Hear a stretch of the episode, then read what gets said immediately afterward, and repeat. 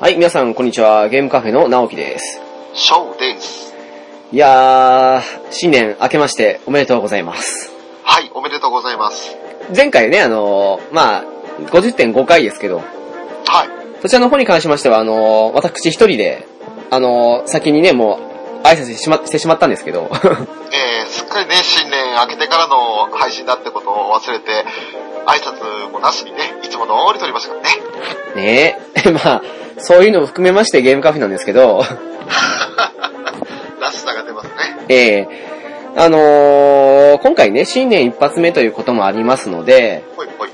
あのー、まあ、11月からですか、あのー前回のハッシュタグやメールの件で、回作ったわけですけど、うんうん。その、現在までに、ね、いただいたそれらを読むのと、はいあとあのーちょっと、この1、2ヶ月、まあ、1ヶ月半ですかね、うん。何してたかなとか、その辺のことを雑 談、うんマジで、はええ話していこうかなと思いますので、ーい。まあ、あの、おそらく前半部分がメール、ハッシュタグの回で、後半が多分雑談回だと思うんですけど、はいはい。とりあえず、まあ、いつも通りというか、そうですね。特になんかあの、ゲームの話するとかでもなく、本当にこの年末年始、何してたんよ、ということで。いや、どうなんですか多分ゲームの話もなるんじゃないですか多分。 ゲームね、まあ、ぶっちゃけ忙しかったから、そんなにゲームやって、あ、嘘ついたゲームやってたわ。でしょでしょ 下につけとゼロやってた。そうでしょうね、うんやっぱりじゃあゲームの話も若干しますんで。ええというわけで、あのね、あの、相変わらず2016年やってもあの、気楽にゆるーくをモットーにやっていくゲームカフェですので、どうぞよろしくお願いいたします。はい、はい、本年もどうぞよろしくお願いいたします。というわけ。で、お付き合いよろしくお願いします。はい。参りましょう。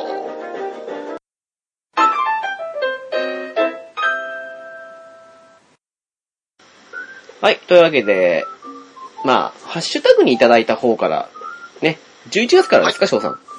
そうですね、前回あの10月末までの分を紹介させていただいたので、はい。今回は11月1日からね、いただいた分を紹介していきたいと思います。はい。はい、よろしくお願いします。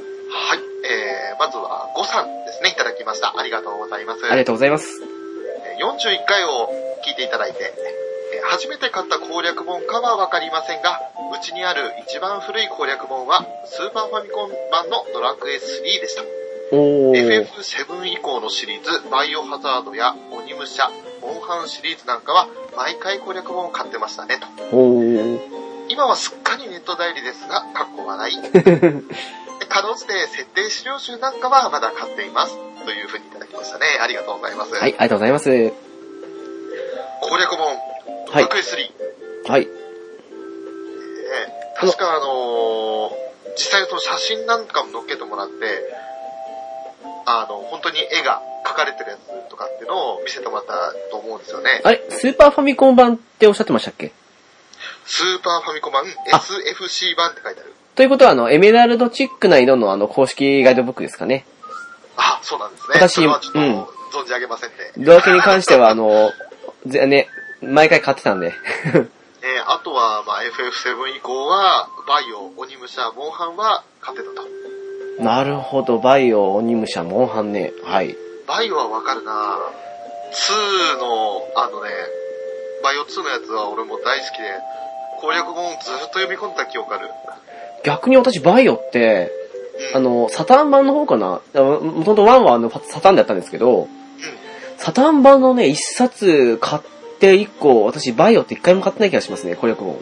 ああ、ほんと。なんかあの、ほら、自分でやってって、で、なんだかあの、配置とかその辺を覚えて、そうんうん。の覚えたのを思い返して、ま、頭の中にまとめた上では2周目のあのタイムアタックじゃないですけど、ロケラン取るためあの、ーうん、っていう風にやってたのもあって、なんか1作目以降は買った記憶ないんですよ。なるほどね。もうだんだんその頃から、あの、買うものと買わないものって分かれてきてる時期でもあったのかな。もしかしたら。かもしれないですね。なんかスパロボとかあの辺のデータ系見るのは好きなんでよく買ってたんですけど、そうそう、うん、分かる。 ただのデータだけじゃなく、なんかちょっとしたその作品ごとのエピソードが書いてあると超思いたっていう感じ。あ、なんかあの、コレクボの回におっしゃってましたね、翔さん。はい。あの、魂だったかな、スパロボに関しては。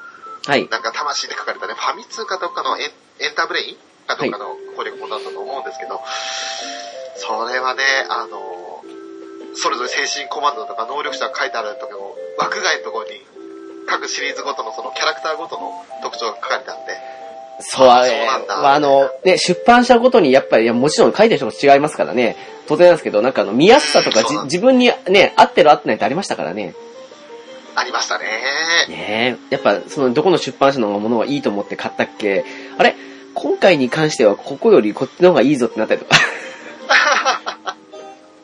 ねさあ、そして続いてですね、はいえー、KIM さんからいただきましたえ。。はい、ありがとうございます。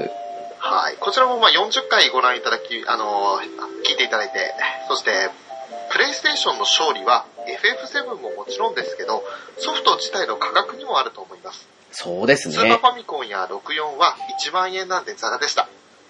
5000円や6000円の新作ソフトは子供と親も嬉しいですし、任天堂一人勝ちの中で問題があったかもしれませんね。ということと、あと、続けて41回に対してもいただいて、ネットを活用するようになって攻略本が欲しくて買ったのがブレイブリーデフォルト。おー、はい。かなり欲しかったけど、で、今でも欲しいけど買ってないのがペルソナ4ゴールデンの攻略本。あー、なるほど、はい。攻略本って面白かったお気に入りのソフトのファンブック感覚になっていますね。うん。というコメントをいただきましたね。はいありがとうございありがまとうございす。ます。ああ、プレイステーションの勝利は FF7 はもちろんですが、ソフト自体の価格にもある。確かに、今までそのスーパーファミコンとかで1万円とかしてたりしてた時代から、下手したら半額ですもんね。 ね、あのね、もちろんね、半分だったからって、日本買ってもらえるわけではなかったんですけど、まあ、そううそうそう。ん。でもなんかあの、 あの、2分の1近い金額っていうのは嬉しかったですし、うんあとあの、その値段の安さを象徴するソフトとして、プレステであの、ね、あの、ザ・シンプルシリーズだったじゃないですか。ありましたね、あの1500円とかね。そうそうそう。1500円とかでは麻雀とか将棋とか、その辺のあの、まあ、本来の本当の遊びですけど、をあの、ね、安価で、なおかつあの、なかなか速度速いんですよね、あれね。ねで、やることできるので、あの辺確かミニオン行ったはずなんですよ。あ、本当うん、あの、麻雀とか確か行ったはずなんですけど、なんはか、い、すげえ。うん、なんか今まで普通にね、あの、ちょっとした、その麻雀ゲームとかの定価払ってたのが、そうんんだけ安値でもうね、変えて、速度もまあ、全然できるレベルで、コンピューターもなかなかあの考えてくるような感じのね、AI だったりすると、面白いですからね。確かにな今でこそね、ちょっとネット繋いで会員登録でもすれば、誰か知らない人と麻雀できたりする時代ですけど、ね当時なんてそんな時代じゃなかったですも んね。え。うん、それこそあの、うちのね、おとんがあの、囲碁好きなんですよ。うんうん。で、あの、ずーっとスーパーファミコンのね、あの、まあもちろんね、値段もあのね、数千円ってしっかりした値段なんですけど、のものをずーっとやってたんですけど、おーただ。ね、まあ、コンピューターの速度も遅いし、強さ的にはあんまり大したことないと。あーで、あの、プレイステーションのその、ザ・イゴですかが出た時に、安くて、しかもあの、全然速度も速い上に、あの、敵の強さもなかなかいろいろあるのでってことで、これはいいなっていうふうに言ってたのを今でも覚えてるんですけどね。おーやっぱり、すごいもんですよね、あの辺ってね。ねえ。であとは、攻略本の話にもえ言及いただいていて、ブレイブリーデフォルト。はい。これが欲しくてたまらんかったと。うん。こうブレイブリーデフォルトはちょっと残念やってないんですよね。いやー、私もね、やりたかった上に、この間少しセールがあった、一瞬買いたいと思ったんですけど、ちょっと、うん、ちょっとまた手伸びなかったって感じだったんですけど、なんか、評判いいですもんね。でも評判はすごくいいですよ。ブレイブリーセカンドとかっていう続編も出ましたもんね。そうですね、はい。ねえ。あちょっと手を出そうかなと思った矢先にあの 3DS と聞いてがっくしっていう。でも、いいんじゃないですかなんか 3DS で、なんかそれだけしっかり遊べる RPG っていう風に考えると、それも全然いいと思いますしね。うんうん。 3DS とかあの、なんかそれだけしか持ってない人ってもちろんいると思いますし、うん、そういう人からしたらやっぱり、あれ結構昔ながらの RPG に近いっていう風に評判聞いたことあるんですけど、そういう意味で言うならあの、ね、そのうち機会あったら絶対やってみようと思ってるんですけどね。 うん。なるほど。うん。あと、ペルソナ4ゴールデンの攻略本が今でも欲しい。かなり欲しい。ということなんですが、やっぱりあの、まあ、ペルソナ4ゴールデン、今、直樹から借りて、えっ、と、プレイステーションビータではい。やってますけど、いやってますっていうか、ちょっと今停滞してるんですけど、うん、まあ、どうしようもないですよね。 はい、あのーまあね、ちょっと年末年始にかけてやろうかなと思ったら、仕事が忙しいなの、何か他のことでかまけててできないなので、なかなか進んでないんですけど、あの、作品自体は序盤ですが、ね、まだ完全クリアしてませんが楽しいですし、あれ、どちらまで行ったんでしたっけえーとですね、今、あの、不良を助けるみたいなやつで、なんかすごい、これはいいのか、ネタバレにならないのかな その、なんか助けに行くところですね。漢字くんの場所ですね。え、そうです、そうです。いや、序盤、序盤よりは行ったんじゃないですか多分、中盤のに足踏みかけたぐらいじゃないですかね。あ、もうそんなに行ってるんですか一応、あの、なんだろう、4人仲間には入ってるんで、あのー、一応あれってあのー、4月から始まって、はいはい。で、あのー、もちろん次の年の3月っていうふうに思うかもしれないですけど、うん。実際にはその前に、あの、なんだろう、まあ、解決するというか、だいたい12月、1月、まあ、それぐらいになったらからもうあの、最終の方に行っちゃうんで、実際あの、まともにあの、ままの流れで行くとなると、11月、12月、12月ぐらいかまでかな、たっていう風になるんで、えそのー、辺考えると、まあ、あの、中盤に足踏みかけたぐらいは入ってると思いますよ、きっと。あ、なるほど。うん。もう少し頑張りますね、これから。ぶっちゃけなんだろう、あの、序盤、そうだな、ユキコを助けたあたりで、あの、序盤というか、ある程度流れを把握できたかな、みたいな感じのところもあるんで、うん、うん。その後のね、リセチの部分で、あたりからもう普通にって感じもしないでもないんで。あーなるほど。うん。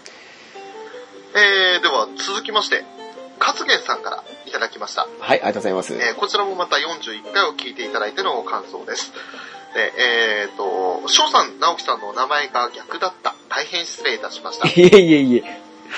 あ、えーと、あの、出身地の話のやつですね。そうですね。まあ仕方ないですよね。仕方ないですよ。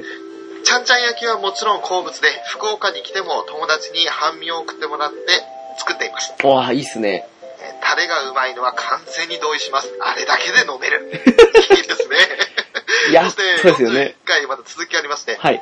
えードラクエとか FF のイラスト設定資料集としての攻略本は、今でも見かけたら買ってしまいます。うんうんうん。写真送っていただいてですね、あの、はいファイナルファンタジー3の攻略本送ってもらったんですけど、あの、レコードキーパーの装備グラフィックに当時のデザインが反映されていてあ、開発の愛そうをだ感じますね。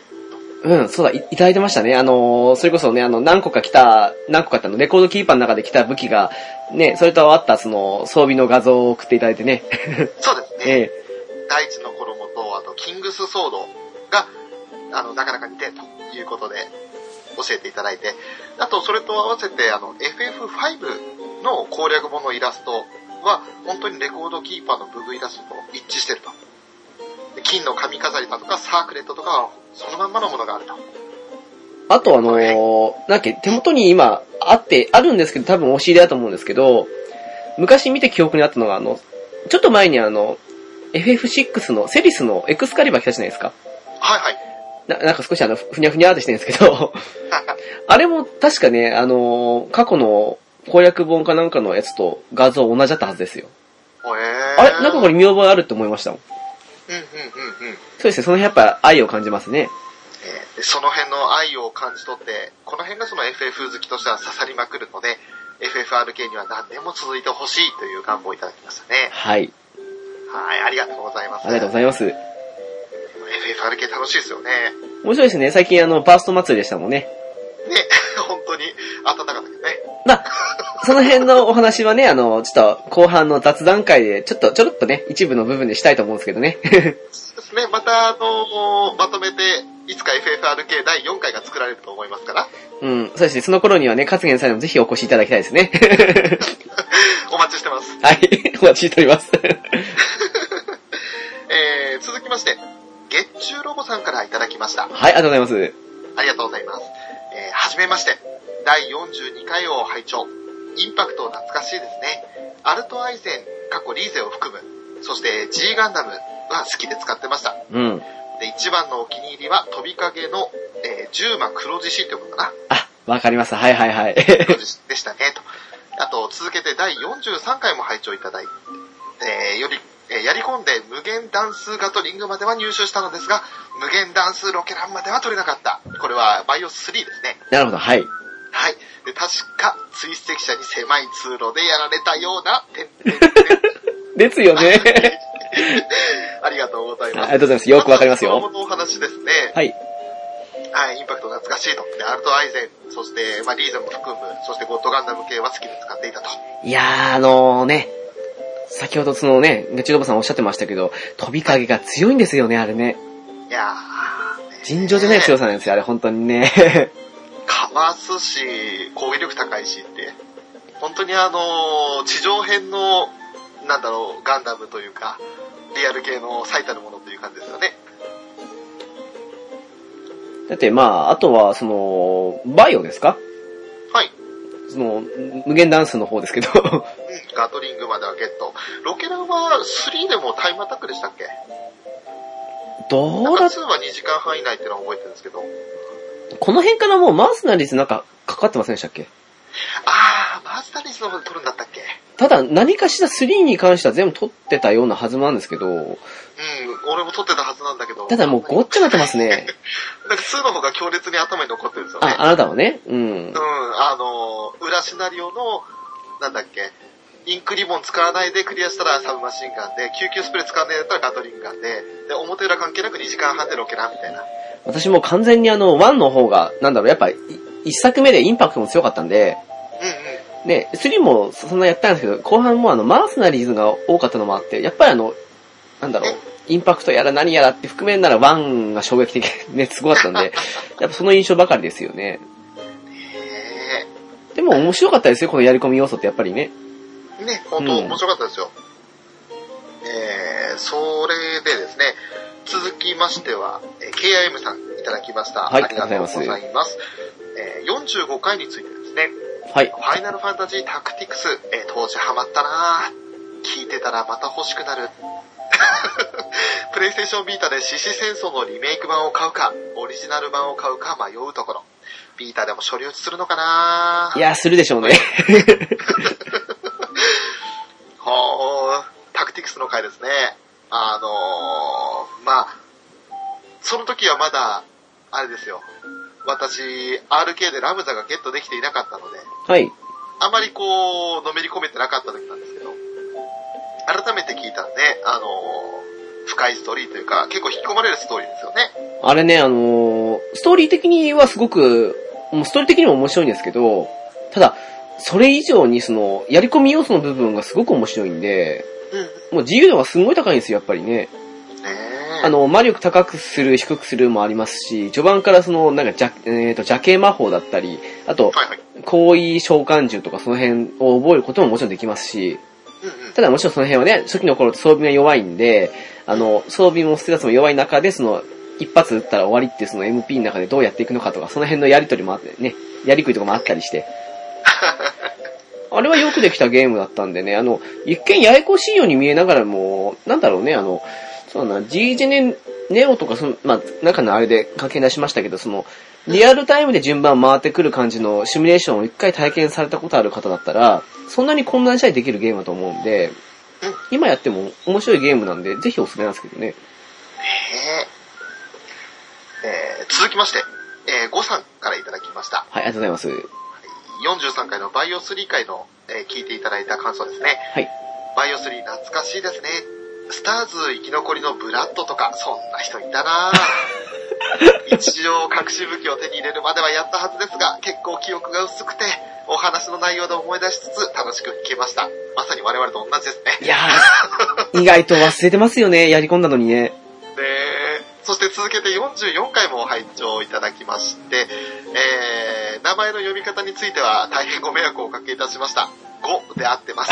お便り読んでくださってありがとうございました。というね、あの、5さんなのか5さんなのかちょっとわかんないけど、とりあえず5さんに、5さんって呼んどこうかっていうような話いやー、なんかそうです、ねむしろ我々がね、あの、申し訳ございませんですよね。 そうですよ。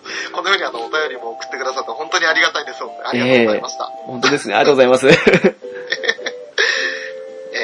ー、続きまして、KIM さんからいただいてます。はい、ありがとうございます。まだまだ現役でガンダム VS とえー KOF94-298 を楽しんでますよ。今年末にビータで VS シリーズ出るので楽しみですが、個人的には NEXT プラスが一番好きですね。なるほど。使用ガンダムは GP シリーズが主ですが、GP04 いつか欲しいです。わかります。 あのえーーこれは、はいあれですね、あの、SNK 界と、そして、ガンダムのあの、バーサスシリーズのやつでまとめたやつですね。これあれですよね、あのービータ、ビータじゃないや、えっと、PSP-GO の写真をいただいたやつですね。そうなんですよ。白い PSP-GO と、あと、プロテクターに、あの、こうすごい固められたビータを写真で送っていただいて、いキングオブやファイターズと、ねそして、うんネクストブラスの画面が出てるんですよね。ー、そうですね、はい。なんかあのーなんだろう、PSP-GO ね、あの、それこそアーカイブスだとか、あとはい PSP のその、まあダウンロード専用ですけど、うんうん買ったものを全てそこに入れ込みたいっていう意味で言うなら、今欲しいなって思うものではあるんですよね、やっぱり。でもこれ PSP-GO って、すごくな、あの、まあ、スライド式のが、なんだっけ、端末じゃないですか。そうですね、はい。ボタンって扱いにくかったりしないんですかね触ったことありますけど、若干凹んでませんでしたっけそれ確か。あの、なんか、スライドにぶつからないようにって感じですうね。ん、なんかそんなに扱いにくい印象を受けなかったですよ。ああ、そうなんだ。うん。あなんとなく、あの、まあ、個人的にちょっと触ったこともなかったので、あ、なる見ほたど。感じで、うん、PSP に比べたら、どうなのかなって、なんか持ちにくそうだなっていう印象はあったんですよね。でもあの、KIM さんのその、画像ですけど、あうん、うの、ん。まあ、おそらく KIM さんがすごくあの、丁寧にね、扱ってるからと思うんですけど、すごく綺麗綺麗でで、すね。ええ本当に、なんか新品とも見まごうような綺麗さですよ、これ。ええなのもあってね、なんか、なおさらあの、購入意識が高まるというか、 あ、なんかあの、いいなっていうふうに思ってしまう、ね、引っ込まれる部分ありましたよ、やっぱり。あと、それと合わせて、あの、GP04 の写真も載せていただいていて、あ、ガーミアですね。ね、はいこれがね、あの、俺昔持ってたんですよ、GP04 のフィギュア。なんかおっしゃってましたね。 ガンプラじゃなくてフィギュアだったんですよね。なんかの特典でついてきて、はい。プロペラントタンクだけ取り外せるんで すよ。ハイブの。で、でもそれ外すと立ち上がんないんですよ、今度。なんか、プロペラントタンクで背中支えてるみたいな感じのフィギュアで、すごい、あの、大型ビームライフルもちゃんと装備してましたし、ただ、あの、当時、その価値観を知らずに、ぐりぐりぐりぐり腕回せたら、もげて、超もったいないことしましたね。ねえ、なんかあの、今年、数年ぶりに、オーバーワールド以来かなあの、G ジェネレーションの新作が出て、うん今までの SD 的なものから少し2.5倍っていうか少しあの、頭身が少し大きくなったというか、その辺のグラフィックになった上で、確かユニコーンまでというか、100年かな確か UC100 年ぐらいまでの機体で限定して出るっていう話なので、おそらくそういう風に限定してることはこのガーベラとかも出ると思うので、うんすごく楽しみにしてるんですよね。ねその辺が出てくるとちょっと思いますね。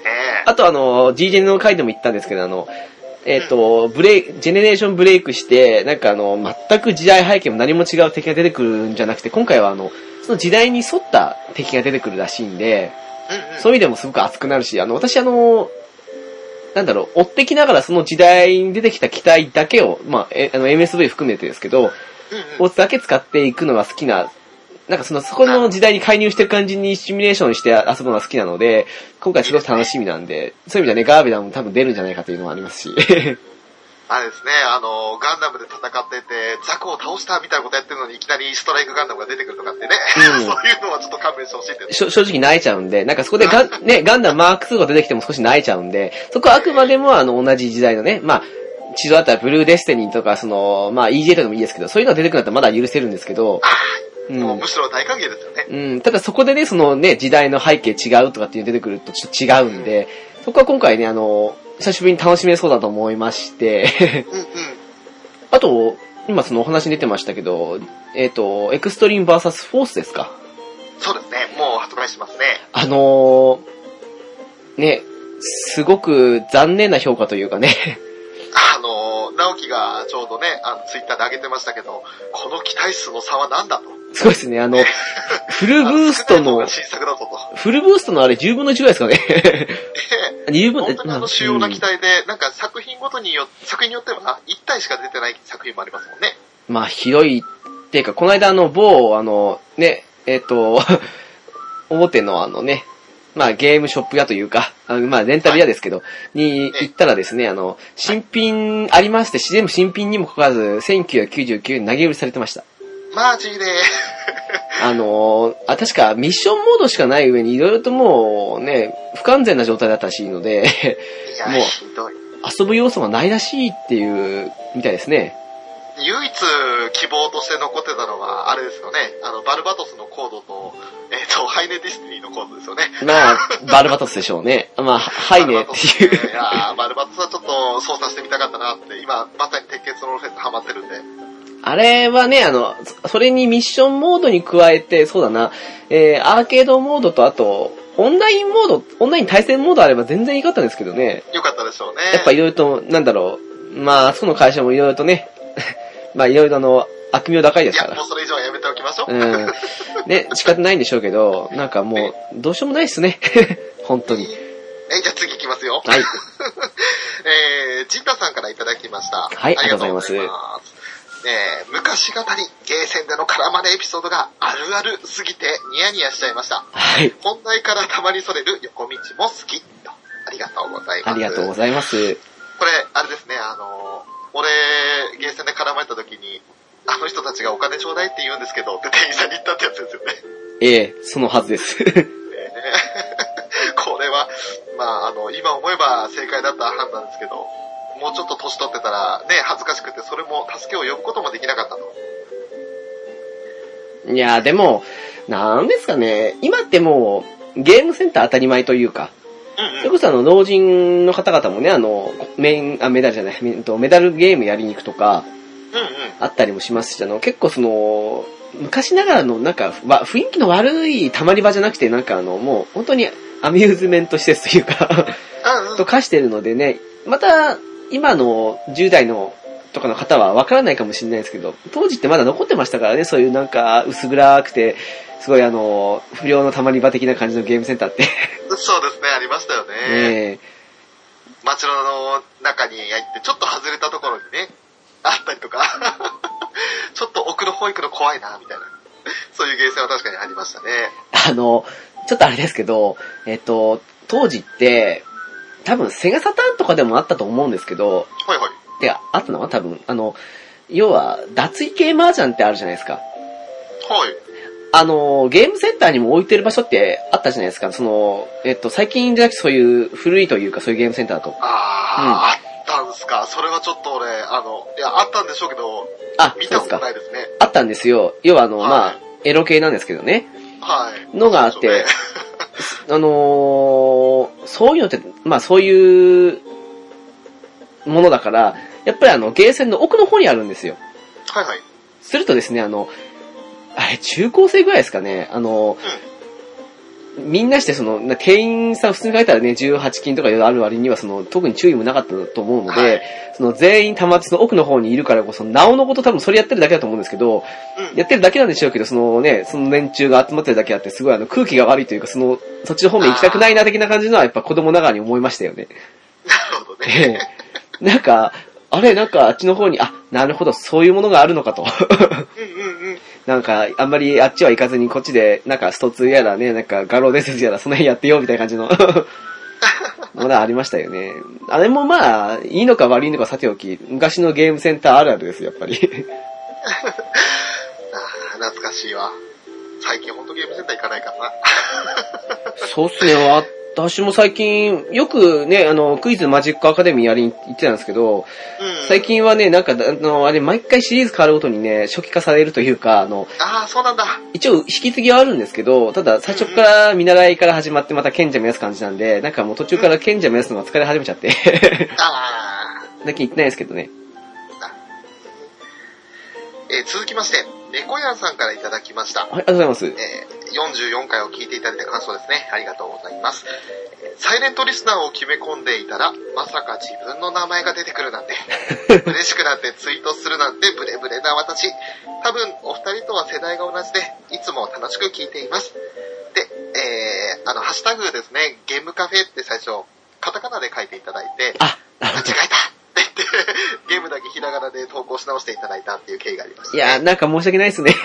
わかりにくいやこくてれねは。本当にあの、我々がまずそもそもにして、ゲームカフェのあの、波線のせいで、ね、 まさか認識されねえとはっていう話があったので、あの、こ個れは性もう、ねあ、の、我々のミスです よ。個性もね、時にはね、裏面出ますよね。 俺の、俺のミスだってやつですよ。 はい。新年一発目ありがとうございます。どうもありがとうございます。はい。えー、ちょうどね、年末あの、ガンダムウィング一気見しましたんで、私。ああ、そうなんですか。まあ、えはい、最後は見たんですかえ、アニメシリーズ、あの、テレビシリーズを全部見ました、最後まで。そうですか。ななんか、ツイッター上でしたっけなんかあの、下着でいたウィングを一気見したみたいな感じの。はい。あの、ケーブルテレビで、ガンダムウィング年末一挙放送みたいなのがあったんで、全部、あの、録画してね、仕事の合間とかに流しながら見てました。 あれエン、エンドレスワルツもやったんですかいや、あの、テレビ本編だけなんで、最後エピオンとゼロの勝負で終わっちゃいましたあ。、なるほど。はいはい。はい。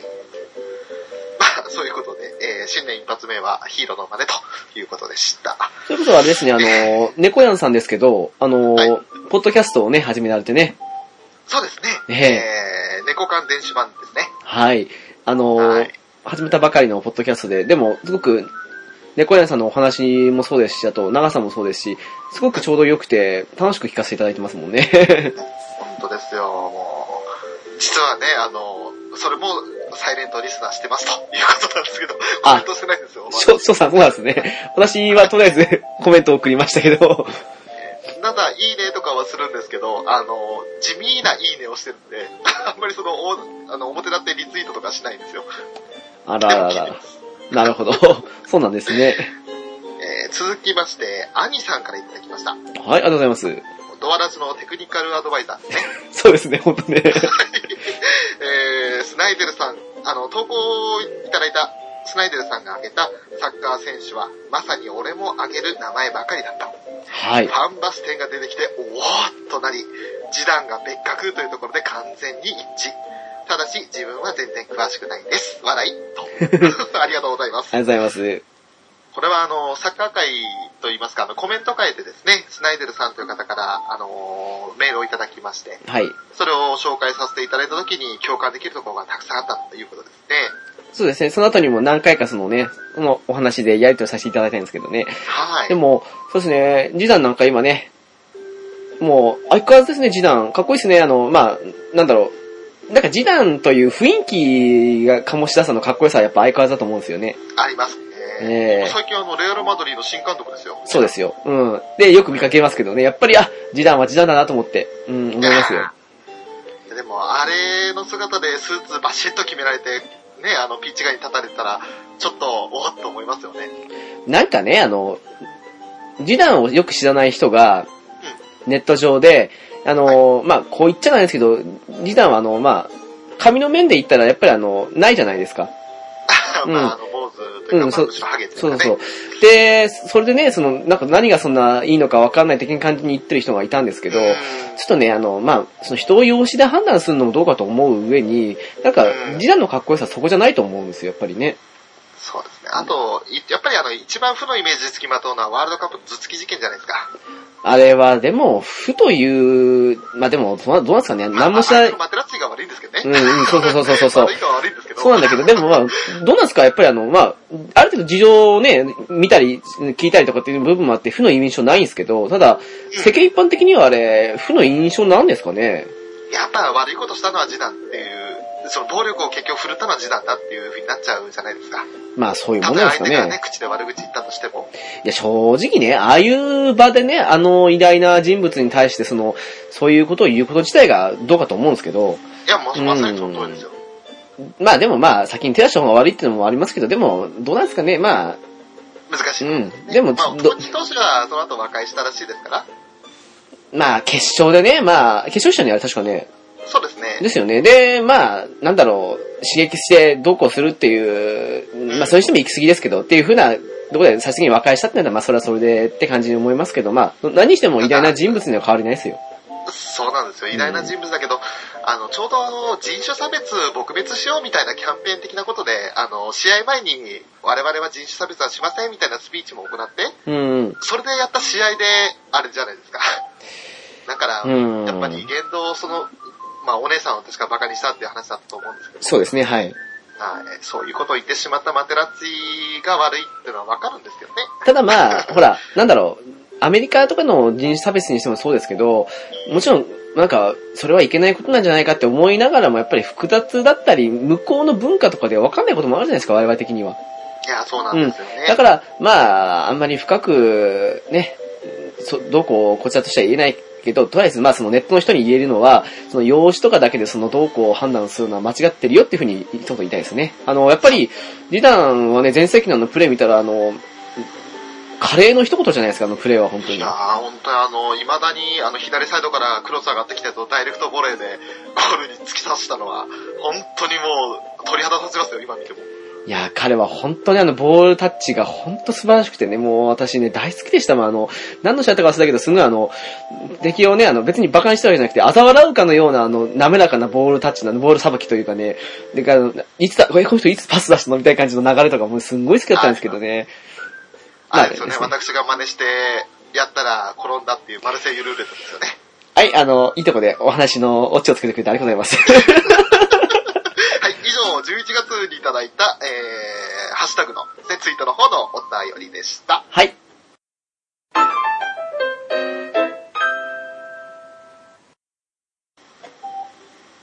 はい、というわけで、12月ですか、次。そうですね、はい12月。えー、この頃からですね、あのーたくさん私どもの、その、配信を聞いてくださって、投稿いただいた方がいらっしゃいまして、えー、虹パパ生活さんはい。ね、えっ、と、虹パパライフさんって読むのかなはいあのーアカウント名の方はそうなってるんで。で、えー第46回、新しい順に聞いていただいていて、46回を聞いて、まだ聞き始めですが、SNK 界熱す ぎます。2D 格闘は下手ながら思い出がありますね。基本家庭用ゲームだったんで、スティックは、えースティックではまともな技が出せなかったです。はい。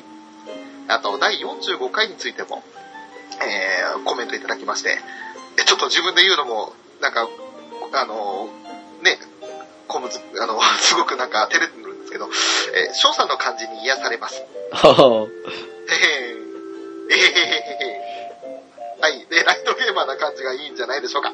お二人で様々な視点からのゲームの話を楽しみにしております。いやー、ありがとうございますあ。ありがとうございます。まずは、SNK 界の方ですかね。そうですね。はいあのー、2D 書くと、まあ、下手ながらも思い出があると。で、基本家庭用でゲーセンとかに行ってやばいやってなかったので、スティックではまともに技が出せなかったってことですね。あのー今はね、もう、もちろんほら、あの、RPG も複雑化してるのと同じように、やっぱり 2D 格闘にしても、まあ、2D というより格闘ゲーム自体ですか。にしても歴史が積み重なってきたのもあって、結構ややこしかったり難しいのもあったりするんですけど、うんうん。うん。当時って出始めでどういう人がその、ハマるとかっていうのもなく、とにかくヒットできるかどうかって部分で新ジャンルだったんで、もうん。うまい下手関係なくいろんな人が触れたじゃないですか。そうね。それこそあの SNK 界でもあの、ピチカートさんがいらっしゃった時に語ったと思うんですけど、あの、やっぱり、うまい下手関係なく、当時は乱入者が多かったと。うん。今じゃもうほら、あの、乱入してくる人は上手い人しか来ないですけど、ってはいう状態だったので、やっぱりあの、誰もが触れたっていうので言うなら、うまい下手関係なく思い出深かったり、楽しいと思う思い出ってやっぱありますよね。 そして、まあ、45回、ライトゲーマーな感じの翔さんの感じに癒されますと。 はい。はい。いやー、よかったですね。本当嬉しいですね。ね、あの、この直樹のコメントできない感がね、半端ないですよね。 えー、まあ、様々な視点からゲームの話楽しみにしておりますということで、えー、いただきました。本当にありがとうございます。はい、ありがとうございます。えー、続きまして、えー、また虹パパライフさんからいただいております。はい。えー、44回を聞いていただいて、ゲーム系ポッドキャスト番組の話、はい。えー私の場合は趣味のゲームで検索、画像でなんとなく惹かれたものを聞き始めて、ある程度聞き終わったところで、秘密基地全員集合の陣田さんにまだ見ぬ番組を紹介してもらい、今に至ります。ゲーム系ポッドキャスト最高。とであと43回も聞いていただきました。えーバイオハザード会。お二人のバイオ談義面白かったです。ただ、ホラーが苦手な私自身は、初代の犬が飛び込んでくるシーンで断念。その後、何度か触手を伸ばすものの、序盤で断念の繰り返しです。とはありい。がとうございます。ありがとうございます。まあ、あの、我々のゲームカフェを聞いていただいた経緯についても、陣田さんの、あの、尽力が、尽力があった と、いうことですね。いやー、やはりね、あのーまあ、回数がどうこうじゃなくても、されているね、あの、年月とかの部分で言ってももう大先輩ですし、もうはい。ね、そういう意味じゃやっぱり偉大な方ですから、陣太さんは。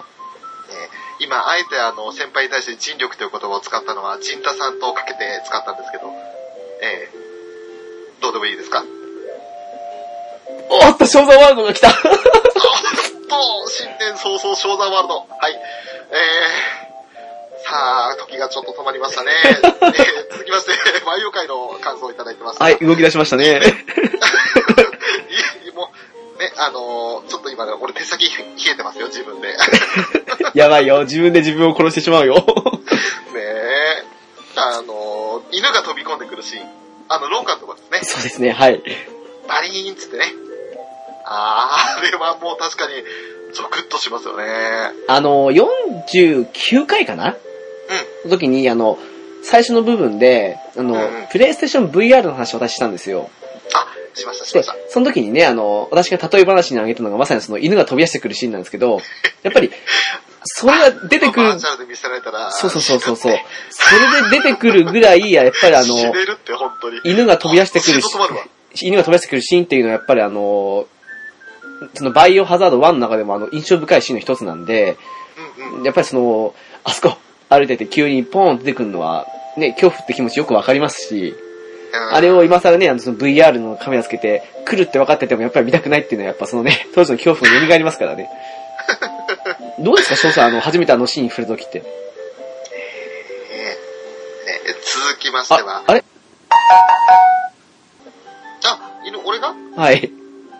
俺は、あのーまあ、びっくりはしましたけど、あのーなんだろう。まあそれまでにも十分、その、ハッとする思いはしてたというか、あの、バイオ2から始めたのもあって、犬が出てくるよりも先に怖い思いをしてるんで、はい。あ、バイオ2からやってたりしたね、そうそういえば ね。そうそうそうそう。 なるほどはいだからあのあ、窓からゾンビの手が出てくるとかさ、あ、そうだ、2ありましたね。うん。うん。うん、そういったのもあったし、あと、そうだ、リッカーとかも先に出てきちゃってるんで、あー、そういう意味じゃ、あれ犬がか。驚いたというイメージはあまりないですね、個人的には。なるほど。まあ、そうなりますか。確かさ、2の犬って最初あの、普通に犬舎はい。から出てくるドーベルマンだったと思うんですよ。あ、特に、あんな、なんか、いかにも来そうな感じですもんね。 うん、なんか遠くでワンワン言ってるな、みたいな。あ、犬来るぞ、犬来るぞ、あ、来たーみたいな感じで。そっか、なら仕方ないですね。あ、すいません、あの、リだスかナーらのちょ皆さんですっ ねと。驚きの部分では、あの、やっぱりワンから始めた人とは違うと思うんですね。ですよね。まあ、ちょっとそれは申し訳ない 仕。方ないか。あと、あれですね、すいません、あの、リスナーの皆さん、たあの、時々、翔さん、突っ走って先に行っちゃう時あるんで、 その辺はご容赦ください。すいません。はい。あのね、ちょっと何喋ってるか最後聞こえなくて、お終わったのかなと思っちゃって。 次行くのかなと思って。 た、だか多ら々あるので こ。れがねスカイプであの、顔見れない時の、あの、弊害ですよ。まあ、そういうことにしときましょう。はい。 はい。だけで、裏キングさんのですかね。はい、ブラッキングさんからいただきました。はい。えー12月4日にいただいて、初めましての、えーコメントですね。はい。えー毎回楽しく聞かせていただいております。第46回を聞いて、中学、高校時代が一番 SNK 全盛期でした。ああ、はい。 KOF、画廊、流行、ワーヒーなど、格ゲー、充実していましたが、一番印象深かったのは、キングオブモンスターズですおね。おはいはい。はい、ウルトラマンみたいなキャラばっかり使ってたなぁ高校時代にゲームセンターでリアルバウトガロー2だったかなはい。の大会に、大会に出てみましたが、完膚なきまでにやられた記憶があります。確かミニーカンを使って たなぁと。はい、というコメントいただきました。ありがとうございます。ありがとうございます。 なるほど。えー、今ではすっかり、あの、ガンダム談義とかにも花が咲きます、ウラキングさんでございますが、初投稿ですね、その時には。そうですね、この時にあの、その、お話も少しあの、ツイッター上でね、一緒にしたわけなんですけども、大会に出られたということでね、え確かチーム、んチームで出たっていう話をされたと思うんです、確か。ーうんうん。で、あのーその一緒に出たのが違う、その自分の使いたかったキャラを使ったので、あのービリーカンを使いましたっていう、 だったはずだと思うんですけど、そうですんね、友達にテリー・ボガード譲って、自分はビリーをチョイスしたって書かれますあ ね。、ありますね、そうですよね。えうん。いやー、翔さんはまあ、その時あれでしょうけど、私も大会出たことあるんですよ。ー、へー、あの、スト2ですけどね。ほうほうほう。いや、これね、ちょっとした、あの、小さい頃の自慢の一つだったんですけど、スーパーストリートファイター2の大会出たんですよ。うん。うん。うん。当時小学生だったんですけどね、あの、入賞したんですよ。へー。あ、の、あそこわかりますあの、菅井ディノスって。はい、わかります。で、あの、すげ え地元トークになりましたね。で、 で、あの、まあ、結構大きめのゲームセンターなんですけどね、そうですね。そこで当時ね、あの、その、なんどれぐらいだろうね、30人ぐらい出たのかな、多分あれ。うん。うん大会が行われまして、うん。そこでね、あの、当時まだ怖いもの知らずも私ですけど、出てね、その、優勝したんですよ。へー。あれが、あの、なんだろう、人生のピークでしたね。 そこで人生のピーク。 でも、そのままもし階段登り続けたら、今頃、プロのゲーマーになったとか。いやー、どうなんでしょう。やっぱりあの、良くも悪くも、あの、おな同じね、あの、ああいう札幌にしてもそうですけど、やっぱりあの、もっとちゃんとしたあの、公式的なというか、その大会みたいなのってやっぱありましたし、うん。そういう部分行ったら手も足も出なかっただろうなっていうふうに思ったりすると、あの、やっぱり井の中の川じゃないですけど、なるほど。なると思いますよ。あの、現にあの、今、ストリートファイター4と、次5出ますか。で、あるわけですけど、あれのね、オンライン対戦で、あの、要はプレイヤーポイントみたいなんですよ。うんうん。要はあの、まあ、翔さんやってたあの、ね、えっ、と、エクストリームバーサスの中で言うとあの、階級ありましたよね。はい、ありましたね。まあ、わかりやすいように、あの、まあ、最初い、民間人から始まって、少尉とか、少佐とか、まあ、上とか大将とか元帥になるわけですけど、うんうん。あんな感じになった場合に、やっぱりあの、最上級のほんと上の人たちには勝てなかったですもん。あー、なるほど。うん。うん。やっぱりあの、そういう人たちってやっぱ大会常連だったり、名前のあるプレイヤーなんで、それ考えるとやっぱり、うん、ああいう人たちってやっぱそのさらに、もちろん努力も必要なのは言うまでもないですけど、選手と努力どっちも必要なんだろうなっていうふうに思いますもんね、やっぱりね。あー上にが上がいるということですね。して、あの、多分、翔さんもそうだと思うんですけど、はいはい。ゲーム好きとか言い、なんか、やっぱどこかでやっぱその、そこで本気になってなくて別のとこで本気に、にみたいな感じの、なんか、逃げと思われるかもしれないですけど、やっぱそういう風に思うとこあるじゃないですか。ええでやっぱそこが多分、なおのこと、ダメな部分でもある、ダメというかね。 その、そこに行けない理由の一つでもあるのかもしれないですよ、やっぱり。すでに逃げて回ってますからね、私ね。うん、なんか、どうしてもね、仕事やら何やらそっちの方が、あの、まあ、それが普通っちゃ普通なんですけど、 えやっえぱり、な、どのものでもそうですけど、一番にとかそのトップクラスになるっていうのは、それだけじゃなくて、もうね、一段階上に行くためのなんかが必要でしょうから。そうでしょううね。ん。えーでは続きましてご紹介します。えー、ニジパパライフさんいただきました。ありがと ありがとううごござざいいまます。す。えー40回、はい、えー聞いていただきまして、3D ゲームの話題ですね。えーこの頃に初めてポリゴンという言葉を知りました。うん。 3D になってリアルになりましたが、ゲームに酔うようになったのもこの頃ですかね。プレイステーションのキングスフィールドは酔ってできませんでした。ああ、なるほど。はい。で、あと39.5回についてもいただきました。えー爆笑拝聴中。ジョイポリスのアトラクションの話題。あ、私はですね。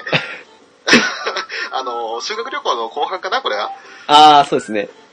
で、私は多分同じやつを岡山ジョイポリスで体験しました。お大ー。嫌いの自分ですが、友達の手前我慢できました。が、何回手を挙げて、無理ですと言いたかったことが。あ耳元なるほのど声とか、息とか、めっちゃ怖かったですね。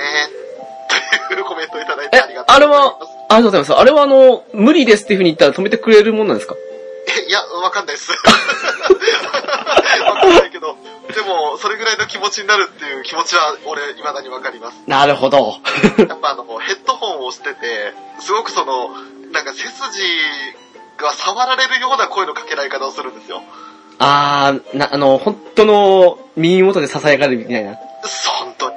あの、うまくその、ヘッドホンから流れる声の、なんか雰囲気、ふわーっていうこう、なんか、撫でられるような声のかけられ方というか、をするので、ゾクゾクっとしますねゾクゾクっとする上に、あの、座ってる木こりの椅子がガタってずれるという。もう、未だにあの恐怖はね、あの、体に染みついて、記憶鮮明に残ってますけども。なるほど。それともその前のやつが、何でしたあ、っけはい、3D ゲームの。あ 3D ゲームですね。あのー私は特にあれですけど、翔さんよく 3D 用意されますよね。よういますね。 なんなんでしょうね、あれね。あの、ちょっと、まああれなんですけど、どう、どんな感じなんですかあの、車用みたいな感じなんですかいや、なんだろう、車酔いは本当に吐き気とかになっちゃうんですけど、あの、めまいがするというか、ぐわんぐわんとなんか脳みそが揺らされるみたいな感じ。うん、うん、うん。気持ち悪さというよりか、なんかあの、本当になんか具合悪い、頭痛いみたいな感じですね。なるほどね。目の奥が痛く痛くなるっていうか。まあそれをあの、キングスフィールドで初めて体験されたということですよね。そうですね、もうできませんでしたって書いてありますね。キングスフィールドって、まあ、何かで、いあれかもしれないですけど、あの、デモンズソウルとかみたい、あ、まあ、あれはあの、ね、えっと、TPS システムできるんですけど、うん、のあの、前身というか、まあ、同じ、フロンソフトウェアが出てるあの、同じような剣と魔法のファンタジーという、ファンタジーにしたらダークなんですけど、はいな感じの、まあ、ゲームなんですけどね、まあ 3D であの、フィールド上を歩いてき倒した感じなんですけど、うんまあ、それで 3D 用意されたというわけですよね。うん。まあでも、プレイステーション初期段階の頃ってまだその 3D 自体も、あの、やっぱり今までそういうのがなかったせいか、慣れてない人が基本多かったのと、うんうん 3D 自体の質が悪かったんじゃないですか。そうですね。ポリゴンの質がそもそも、なんだろう。ポリゴンっていう目新しさはあるものの、スーパーファミコン後期のあの、ドット絵のあの、綺麗なドット絵多かったじゃないですか。うんうん。ねの見比べた場合にこれしょぼくないかって正直思う部分もあったぐらいですから。 えでも、あの、虹パパライフさんもおっしゃってますけど、ポリゴンという言葉を知りました。初めて知りましたと。うん。俺はあの、ポケモンでポリゴンっていうポケモンいたなぁみたいな感じで思い出して、あこういうことをポリゴンっていうのかっていう、いなやんー、か、さなんだろう、自す分のが中でですの意味のね保。管ができたというか、さすが翔さんですね。誰もがそんなポケモンのポリゴンなんて思いもしなかったと今思ったもんですよ、きっと。 なんかあの、特徴的な鳴き声してたじゃないですか、ポリゴンって。うん、まあ、そ記憶全く記憶ないですけどね。あ、そうですか。あの、電子空間にいるポケモンですよね。え、あの、いつも斜め上を行くショーです。 はい、次行きます。斜め下かもよ。えーとですね、これは、同じ DJ ケントロスさんから、えーいただき、いただきましたというか、あの、紹介をしていただいた記事ですね。はい。えーと、ついでに宣伝。MGS5 DD レディオもゲームカフェさんと合わせて聞いてください。ということで、たハッシュタグをつけていただいて紹介いただいたんですよね。これはあのーあれですね、50回の前に、えー DD レディオをその収録して、あ違う、50回かあれ。あの、あれですか、あの、ファーストインプレッションですかあの、メタルギアソリッドあ5その。こだ。はい。そうですね。45、6回の、 ちょっとすいません、今、番号わからなくなっちゃっまあ、38回ぐらいだと思いますけどね。た。すいません。は い。もうダメだね。全然あの、38回って3ヶ月とか4ヶ月前そうなりますね。ああ、忘れてるわ。 ダメなやつや。紹介ありがとうございました、ケンタロウさん。あ、ごまかした。どうもすいません、なんか。 えー、続きましては、シャチさんからいただきました。はい、ありがとうございます。ありがとうございます。えーブログ拝見しました。バーサスシリーズに限らず、ザクが好きすぎて、ガンダムタイプをミサイルで撃破したり、デビルガンダムにクラッカーとヒートフォークで突撃したり、最弱、最弱なので勝つたびに歓喜。そしてスパロボで第三使徒、サキエルをヒートフォークで撃破したのは、いい思い出です。ありがとうござあいれま。です最強のザクですよね。最強のザクですね。これに勝てるザクはいない。もう、シャア専用ザクも真っ青ですよ。いや、あのね、その際にもね、あの、ツイッター上でお話ししたんですけど、はい。いや、あのね、よくわかりますと。本当あの、ザクって、あの、本当兵器らしい兵器で、でも、ちゃんと、うんああいうね、SF 的な感じの要素もあって、すごいと思うんですよ。ね本当に。あの、それに対しての編集の中で、リアル兵器っぽくどこか人間臭い、ボトムズに出て出てきそうな感じだと。ああ、そうですね、うん。で、あと、ザクのこれ、汚し塗装っていうのかなはい。は、本当にかっこいいですと。認めますと。ザクほどあの、なんだろう、戦いを終えた感じの汚れで、あの、まあ、ち、まあい思い浮かぶの、え、あの、景色は地上なんですけど、うんあの、まあ、08とかその辺の雰囲気でいいいと思うんですけどね。あー地上でうん、ザクがあの、片膝ついた状態で、なんか、とところどころ損傷しながら汚れてるって感じのが似合うって、やっぱり一番ザクだと思うんですよ。ああ。俺、それで言うとあの、ザクマンスナイパータイプのあの、なんだっけ、砂漠仕様みたいな色あるじゃないですか。はい。あれ好きなんですよ。なるほど。緑のザクよりか好きなんですよね。あー、デザートタクのあれですね。うん。デザートザク、うん。で、あと、ザクワンだったら最高みたいな。いやーでも、ザクワンもザクワンでいいんですけどね。やっぱ、まあ、よく旧ザクって言われますけどね。旧ザクですね。うんはい。ただ、そうですね、あの、ザクのあの、F 型と J、治療の J 型ですか、とかのやつももちろんいいですし、あとあの、同じザクなのに、妙にスタイリッシュに見えるあの、宇宙型、要はあの、R 型ですけど、はい。とかのね、R 型の R1 とか、その後半の R2 とかその辺のやつもそうなんですけど、とにかくまあ、高機動型の方のかっこよさもありますし、高機動型はいいなあれは、08見た時に感動したなあの紫と黒のやつ。あと正確には少しアシュ的な感じなんですけど、あの、最近の作品出てきたりしてるのは、アクトザクとか、あの辺とかも結構ね、あうん、いい感じのデザインですし、まあ、ちょっと先進みますけど、ザク3ってあれ、ザクのね、その今までのザクのイメージを払拭するような、なんかやけに強そうなイメージあるじゃないです か。とかもあり ますしそうでねし。たあのー、ダブルゼータあたりでしたっけそうです、そううです、そうです。うん。でまあ、ザクは愛された機体ですからね。 でも本当にあのー、まあ、基本となる機体が素晴らしいから、それぞれその後継機になってったらどんどんかっこよくなったりだとか、魅力のある機体になっていくわけですよね。あと、やっぱりあの、ほら、何々専用ザクって言って、カラーリング違うのもいいじゃないですか。うんうん。あと、指揮官用で角が、角ありとかうん。そういう意味で何気にザクってバリエーション多くていいじゃないですか。 本当ですね。うん。 ねあ、すいません、なんかすごくザクの話で熱くなっちゃいましたけどね。 えー、ひとまずこれで12月前半ですね。はいえー、コメントいただいた分が終わります。続いて後編になります。はーい。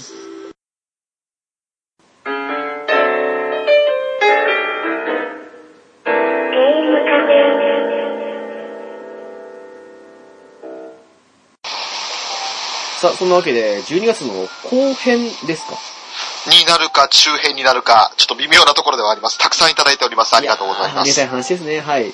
あ本当にありがたいですよ。えー、虹パパライフさんいただきまして、今回は48回を聞いていただきました。えーやったことないゲームですが、ガンダムは少しわかるので楽しく聞けました。という、あの、バーサスシリーズの回ですね。ありがとうございます。はい、ありがとうございます。ゲームではないですが、過去回で微妙な評価だった鉄血のオルフェンズは、お二人の感想はどうですかということと、続けて49回も聞いていただきまして、えー、私、ショーの昔のことは覚えていないというのは自分も同じですと。引き出し硬い。過去が見えない男です。ということで、ありがとうございますあり。がとうございます。まずは、えーっと、その、ガンダムバーサスの方から派生して、鉄血のオルフェンズの話ですね。感想はどうですかとじゃあいう、ことなんですけど。まあ、翔さん、もう一度というか、この場でなんですけど、なんか、その辺の感想として、いいっすかまあ、あまりのネタバレしない上で、あの、伝えるのあ、はどう全ですか然、ね。えーネタバレする気はもうとありませんが、はいあの、尊女ソクラのガンダム作品より、すっごい楽しいですよ。まあ、その尊女そこらはどの辺なのかもないんですけどね。えーっと、その前の AGE だとかね。 あの辺よりは全然楽しいですよ。あのーそうだな、リアル思考なんで、あのー最初の頃あの08招待っぽい雰囲気あるよね、みたいな話はしてたじ ゃないですか。 AGE はリアル思考じゃないですか、あ れ。ほのちょああれリアル思考にしたら、他のやつ、超、なんだろう、げんなん、なんとも表現できなくなっちゃ うから、AGE はね、ちょっとね、あの、まあ、枠外ということで置いといていただい て、 AGE はとりあえず、あの、お外に置いとこう と。あのね、今のところですけど、ビーム兵器出てきてないんですよ。ああ、なるほど、はい。実弾兵器ばっかりなんですよね。うだん。からその辺がちょっとあの、ガンダムっぽくないなっても思うんですけど、うん。どちらかというと、その、なんだろう、他の、まあ、ガンダム作品ではないんじゃないかという雰囲気は確かに出てくるところあるんですけど、お兄さん、やっぱりあの最新技術を使った映像美と、モビルスーツがもう、すごい勢いで動くんですよ。いや、お兄さん、あの、ビームが出ないって、その、ザクをバカにしてるんですか、それ。 いやいや、だからバカにはしてね。でもやっぱりあの最近の作品ってビームライフルもう最初からありきみたいなのがあるじゃないですか。まあ、そうですね。だからなんかちょっと古き良きというか、昔のその初代ガンダムとかってやっぱビームライフルって結構必殺兵器的な扱いがあったじゃないですか。あのビームライフ、あの、へあの兵器は戦艦並みのってね、戦艦のえ死亡並みの威力を持っているのかみたいな。だから0078 9の時代よりもちょっと前時代、前時代的な武器層配置なんですけど、そういうのもなんか逆にリアルでいいなとで、いう感じもしたんですね。あれですよね、あの、シード好きの翔さんとしては、はいはいこ。れフェードシフト走行無双やんけと思ったわけですよね。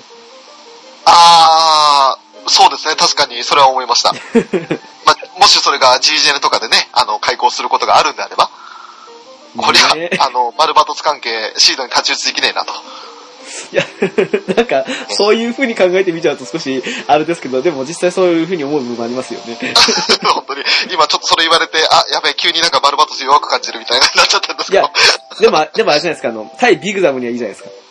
あ、 いいかもしれないですね。ビーム逆に効かないみたいなね。ええあとあれでアすイキよル、とバリバリ貼られるみたあいな。の、アークエンジェルとかみたいなラミネート走行関係なく普通に倒せますよ。ああ、なんかあの、あの、スピード感がすごいので、それというのも、あの、荒屋敷という、まあ、ともすれば強化人間みたいなシステムがあるんですけれど、はい。それを使うことで、その、自分の意識が機体に、すごくあの、直接的にフィードバックされると。はい。いう機能がありまして、それでそのニュータイプ的な何かというよりかは強化人間的なものに近いんですけど、あの、本当に機械と一体になるみたいなイメージで操作を、操作というか操縦するんですよね。あれ、モビルトレースシステムですかとも、それに近いのかな、どっちかというと。なんか、赤や天狂拳使えそうですよ ね。ただ本当になんかあの、まあ、機体という肉体があってそこに脳みそを直接植え付けるみたいな感じのイメージです。なるほど。はい。人間、パイロットが脳みそですよね。それで、まあ、それによる弊害とかも、あの、最初、あまりその機体コストが、というか、その、まあ、ガンダム、バルバトスになると、自らの体に異変をきたすとか、そういったこともあるんですけれど、まあ、そういうことも含めて、なんか、そうだな、リアル思考なガンダムで。でも、スピード感とかは、やっぱり昔の作品とは違うので、結構、今風な、そういう臨場感のある感じになってますね。なるほど。まあ、私まだ、あの、2話、3話ぐらい止まってるんですけど、うんうん。いまあ、落ち着いたら行ってみようと思ってるんですけどね。や、いいと思いますよ。一気見の方が楽しいと思いますよ。 まあ、そうでしょうね。はい。まあ、実はあの、私、ビルドファイターズとかもそうなんですけど、はいあれも一気見ですからね。ビルドファイターズも良かったですよね。 WO も一気見だったかな。あ、一気に関しては一気見でしたね。一気、うん。 だからね、一気を一気見ってね。そうそうそう、なんか結構あの、なんだろう、テレビシリーズでちゃんと毎週見てたのって、シード、デスティニーとかあの辺ぐらいかなっていう。ああとあれかあー、のなるほど。うんえっと、平成ガンダムですかあの、G ガン、ウィング、X とか、ターン A とか。うんうんうん。その辺は普通に見てたんですけどね、後半なんか結構あの、暇取れなくて、 なんかあの、うん、一気に見る感じになっちゃってるか。 そうだ、シードとシードディスティニーは俺も毎週見てたかな。多分、で、その後ダブルオーでしたっけそう、多分あの、学生かどうかってことが多かったんですよ、やっぱり。まああ、そうですデね。スティニーの時は学生じゃないんですけど。はうい。ん。ディスティニーの時はもう、社会人、あ、俺はまだ浪人だったかな。うん、まああの頃はまだあったんですけどね、なんかやっぱ仕事とかで忙しくなってると、暇な時間に一気に見るって感じのスタイルになっちゃうんで、やっぱり、うん、うん。なかなか難しいとこはありますよね。まあ、そんなのもあって、まあ、結局その、オルフェンズ自体は今、第2クールに入りましたけれど、はい。はい、あのーまた次どんな展開になっていくのかなっていうのも気になるところでもありますし、出てくる登場人物が魅力的ですね。 じゃあ、あの、賞賛的に言うなら、まあ、はいどれを100点にするかって難しいとこありますけど、うんまああの、100点満点中で言うと今のところ何点ぐらいですかね。 80点。おー、結構高評価ですね。高評価ですね。まあ、100点基準じゃあ08にしましょうか。まあ、それも、それだったうら ん、ダメそれもってそんな渋られても、まあ、80点、うん、8割、いいです。文句がないってわけじゃないんですけど、じゃあ、エンディング次第によっては、まあ、上下する可能性はあるってことで。そうですね。なるほど。まあ、いいとこですね。うん。あと、ち出てくる登場敵キャラクターがこれからどう絡んでくるか。ちなみに、あの、これを聞くのも、あれなんですけど、はい。 AGE に関しては何点くらいだったんでしょうか点数ですかはい。えーとですね、あの、まあ、あれって、その、おじいちゃん、お父さん、まあ、孫って感じで、その3世代じゃないですか。一応あれですよ、これ、あの、リスナーの方、あの、あくまで、賞賛の意見ですからね。うん。はい。まあ、私であのもー結構同意ですけど。 えっとですね、15話までははい。 60点。はい。で、30話まで、要するに2世代目の方では、汗もですね。はえいー、30点。汗も低いですね。汗も低いです、俺の中では。 なるほど。で、キヨの第3世代はい。が、えー、70点。 60、30、えっと、70? っ70。てまこあ、ちょっととは、甘く点数しても。 160だから3で割るとするのは50ちょっとなんですけど、実際のところは全部足何点ですか うーん総合評価するとね、そうだな、うん、55点ってことにしましょうか。大体平均点ですね。ええあの、平均より若干低いかなぐらいの。あのーまあ、酷評するほどでもない、一部その魅力的なキャラクターとかもいたので、はい。その辺も含めてね、あのー、0点ってことは全くないんですけど、あの、ちなみに、つい最近見られましたウィングは何点だったんでしょうかウィングは意外と、まあ、ただマンネリ化しして途中なんか中ぬるびした感じもあったんですけど、あの、あれですよね、あの、えっと、ゼックスがミニヤードになるような、あのあたりですよね、多分。そうでうすん、ね。わかりますよ。わかりうんますよ。 あの辺もちょっと踏まえるとね、うん、65点ぐらいかな。ああ、10点プラス。 うん、あの、さっきバルバトスじゃなかった、オルフェンズで80って言っちゃったんで、それ基準で考えると65ぐらいです。 あの、当時私、ウィングの頃はギリギリ小学生だったんですよ。あの頃リアルタイムで見た身としては、はいその中だるみですかはい。超つまんなかったっす。お本当ですよ。ああれがきつかったです、俺も見てて。でもね、頑張って見ました。見ました、私うも。ん逆にね、G ガンと X の方が中だるみなく見たんですよ。ああ、ウィングはね、あの、そ、その、ほんとそこですよ。そこはなぜかね、すごい中だるみしたんですよ。うん、なん、なんか煮え切らねえなって、もうちょっとサクサクいかないのか次って感じでしたね。でもまあ今ね、あの、ある程度端折りながらで言うのは別にそんな悪い展開でもないじゃないんですけど、うん、なんそうかですね。映像でね、あの当時ね、リアルタイム見てる身としてはね、なぜか盛り上がらなかったんですよ。うん。なんかあの、個人的にはエンドレスワルツの方がすごく好きなので、あの、エンドレスワルツの完成度に比較しちゃってるところもあるんですよね、テレビ本編を。 なるほど。だからどうしてもあれっていう ところはありました。実際に見てみて。なるほどね。まあ、そんなわけでね、あの、ありがとうございました。はい、ありがとうございました。はい。続きましては、えー、ジンさんからいただきました。あ、はい、ありがとうございます。ありがとうございます。今日はゲームカフェをお供にスロージョギングはい。あといりうがとうことで、ありがとうございまごすざい。ます。えー、秘密基地全員集合で、素晴らしいプレゼンがなされたスロージョギングをしながら、ゲームカフェを聞いていただいてるという投稿ですね。いや、あの、すごい影響ですよね。さすがあの、あーあなんかね、ジンタさんのプレゼン能力及びカリスマ性を垣間見た瞬間という か、あ、おっしゃる通りですよ、本当に。ああのプレゼン能力は本当欲しいですね、私も。うん、なんかあのね、あの、ジンタさんいいやね、いらっしゃった時にもお話ししたんですけど、 はい。本当ね、10年後の目標にさせていただきたいなと思います、本当ですよね。 ね。ええーそしてそれをゲームカフェを聞きながら、スロージョギングされてらっしゃるということで、ね、ありがたいことですよ、本当えに。ねありがとうございます。えー続きまして、ラシマさんからいただきました。はい、ありがとうございます。ありがとうございます。えーお二人の爽やかで軽快なトーク、いつも楽しく拝聴させていただいております。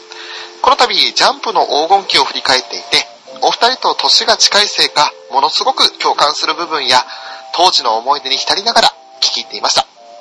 モンモンモンの最終回は、モンモンとモンチャックの兄弟愛に感動しました。という投稿をいただきましたね。ありがとうございます。はありがとうございますそうなんですよね、あの、確か、ラシマさんとは年齢的に同い年のはずなんですよね。そうですね。はい。いや、もうあの、ね去年とか我はもう、々がね、あのモ、ンモンモンを知らないと、 いうふうに言ったので、それに対してコメントいただいたんですよね。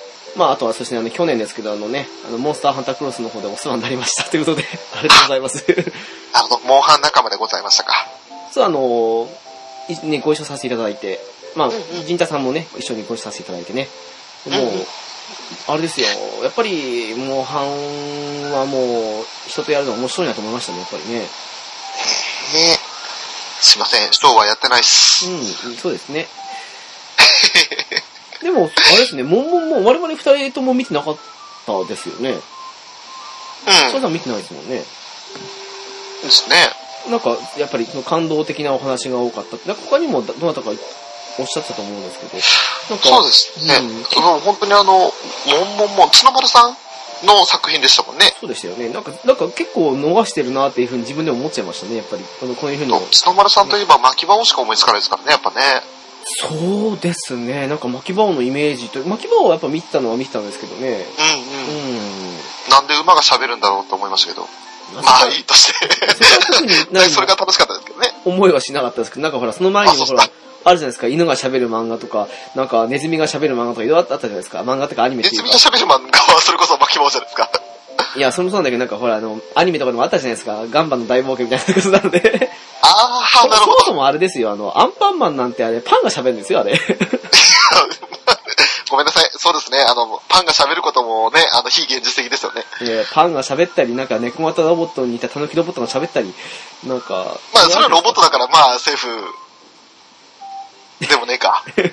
まあ、それをね、みんな受け入れる、あのー世界ですよ。 あら、ドラちゃんとか言って心が そうだ、なんかそれ考えたらすごいな。なんで、なんでそういう奴らが平然と用をカッポしてるんだろうって感じ。あ、いやいや、もういいですわ。やめときますわ。 と、続いて、えーご紹介させていただきます。裏キングさんから、えーいただきました。ありがとうございます。まずは、第49回を拝聴。勇者、獅子王、獅子王ガイ、あ、獅子王ガイアンちゃんは、えーまさに勇気という名の熱血に溢れてましたね。はい。最後の勇者シリーズだけあって力が入りまくり。私もアイビス、ゼンガー、アラド、クスハの順に周回しました。好きな戦闘アニメは、鋼鉄ジークのジークブリーガーでした。なるほど。はい。はい、続きまして、90年代ジャンプ作品は粒揃いの名作ばかりでしたね。大の大冒険は、アニメが大人の事情で中途半端なところで打ち切られたのが心残りではあります。今から新たにリメイクして、最後までやってほしいアニメの一つです。マトリフのベルトが呪いのアイテムだったのが笑いました。はい。もう一つ、えー、私が一番最初に集めた漫画が、ルローニケンシンでした。ああ、はい。はい、10本刀やら、お庭番衆など、魅力的なキャラが多数いましたが、お気に入りはアームストロング砲を腕につけた和製コブラこと、これ、く、な、なんて言うんだろう、クジラの波って、何さんでしたっあけれ、キャラな、クな、ターの何でしたっけえっと、くクジラで波って書くやつ。あの、大男ですよね、あの、口が特徴的な。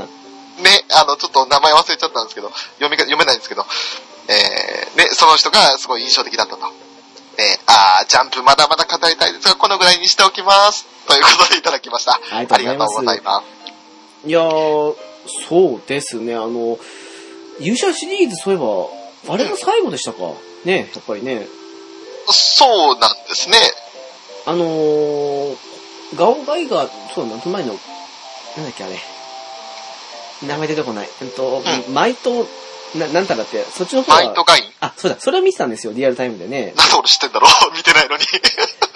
あれはよく見てて面白かったんですけどね、その後、そう、ガオガイガーに関してもね、確か、後から見たぐらいのもんで、そのリアルタイムで見たかどうかって曖昧なはずなんです、確かね。おー。でもあのー、腕、新幹線が折りたたまれて腕になるのはなんか、あれマイトガインでしたっけどうでしたっけなんか、でも、なんとなく勇者シリーズってそういう、なんか、イメージですよね。 なんか乗り物とかね、あのーうんが合体してってみたいな感じですよね。ねそうですよね。でも、そうか。うわガオガイが、あれはあの、スパロボでしか見たことないですけど、はい。すごくストーリーちゃんとしてますし、魅力的ですよね。面白いですよね。うん。面白いですよね。だからあの、まあ、それこそこれから取り上げるだろう第2次アルファはい。あれはガオガイガがいたおかげで破綻せずに済んだとよく直樹さんはおっしゃってますけど、いや、そう思いますよ。それだけね、芯がしっかりしたストーリー展開だったという感じですよね。どれだけの敵を光と化したことか。 えーそして、えーっと、90年代のジャンプ作品、名作ばかりでしたね、と。その中で大の大冒険。これは、まあ今後、我々、漫画界、取り上げる際に、大の大冒険はやっぱり話したい作品の一つですよね。そうですね、大の大冒険及び復活した、奇跡の復活を果たした冒険王ピートの話もしたいですからね。そうですそんな感じね。ですねその辺はこれからですね。うん。そういえばあの、大の大冒険アニメ、アニメ版確か、バラン戦の後ぐらいで確か終わりましたよね。あら、ちょっと覚えないんですよね、アニメ版って、あんまり。なんかあの、ジャンプも見てて、アニメも見てて、え、終わったのって思うような感じの終わり方したんですよ。おーなんかあの、う記憶、かすかな記憶によると、アバン先生の姿を模して、なんか模写すかなんかで、なんか、古城に連れてくるみたいなシーンありませんでしたっけ大たちを。あれなんかもう曖昧だな。なんかそんなシーンがあったような、確かアニメだった気がするんですよね。原作見直してもそんなシーンなかったんで。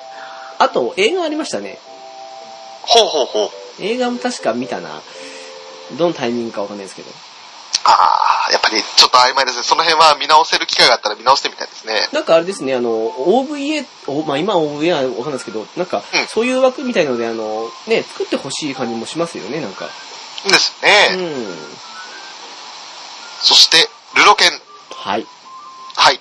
これはまあ、あの、映画をね、最近、最近といってももう2ヶ月前の話になりますけど、えー見て、やっぱり楽しいなと。誠獅子よつって ね。二重極みあーっそれ好きだよね、あなたね。て。え面白いじゃないですか、あれ。いや、面白いけどさ、最初言われた時になんだこいつと思いましたよね、あなたのことね。ガードゼロサイルって。うん、もう本当に、あのー出来の悪い感じに見えるのになぜか楽しいという。あれが向こうじゃ当たり前。だあの、あれですよ、なんかあの外国人の方は、はい日本の我々、日本人の我々が、なんでそんな大受けしてるのかわかんないっていう話ですからね。ああ、そうなんだ。あの、どこがこれおかしいのみたいな。でそれを言ってるのもまたなんか妙に面白いというか、まあ、国民性の違いというか、まあそうですけどね。 笑いのツボが違うんでしょうね、やっぱりね。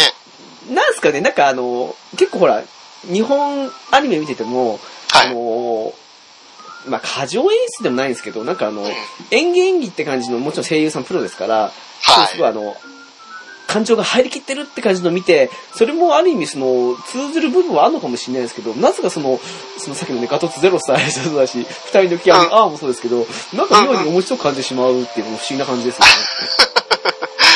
でもそれが、なんか向こうにとっては迫力のある、いいシーンだって感じになるんでしょうね。でしょうね。だって、翔さん見たと思うんですけど、はい。あれ見た時になぜか、なぜか知んないけど、別に、ふざけてるわけじゃないの分かってない笑っちゃったじゃないですか、やっぱり。あのー多分その、ルロケンでその、ガトツゼロ式とかってすごくなんか、まあ、斎藤はじめが、決めるシーンじゃないですか。かっこよく。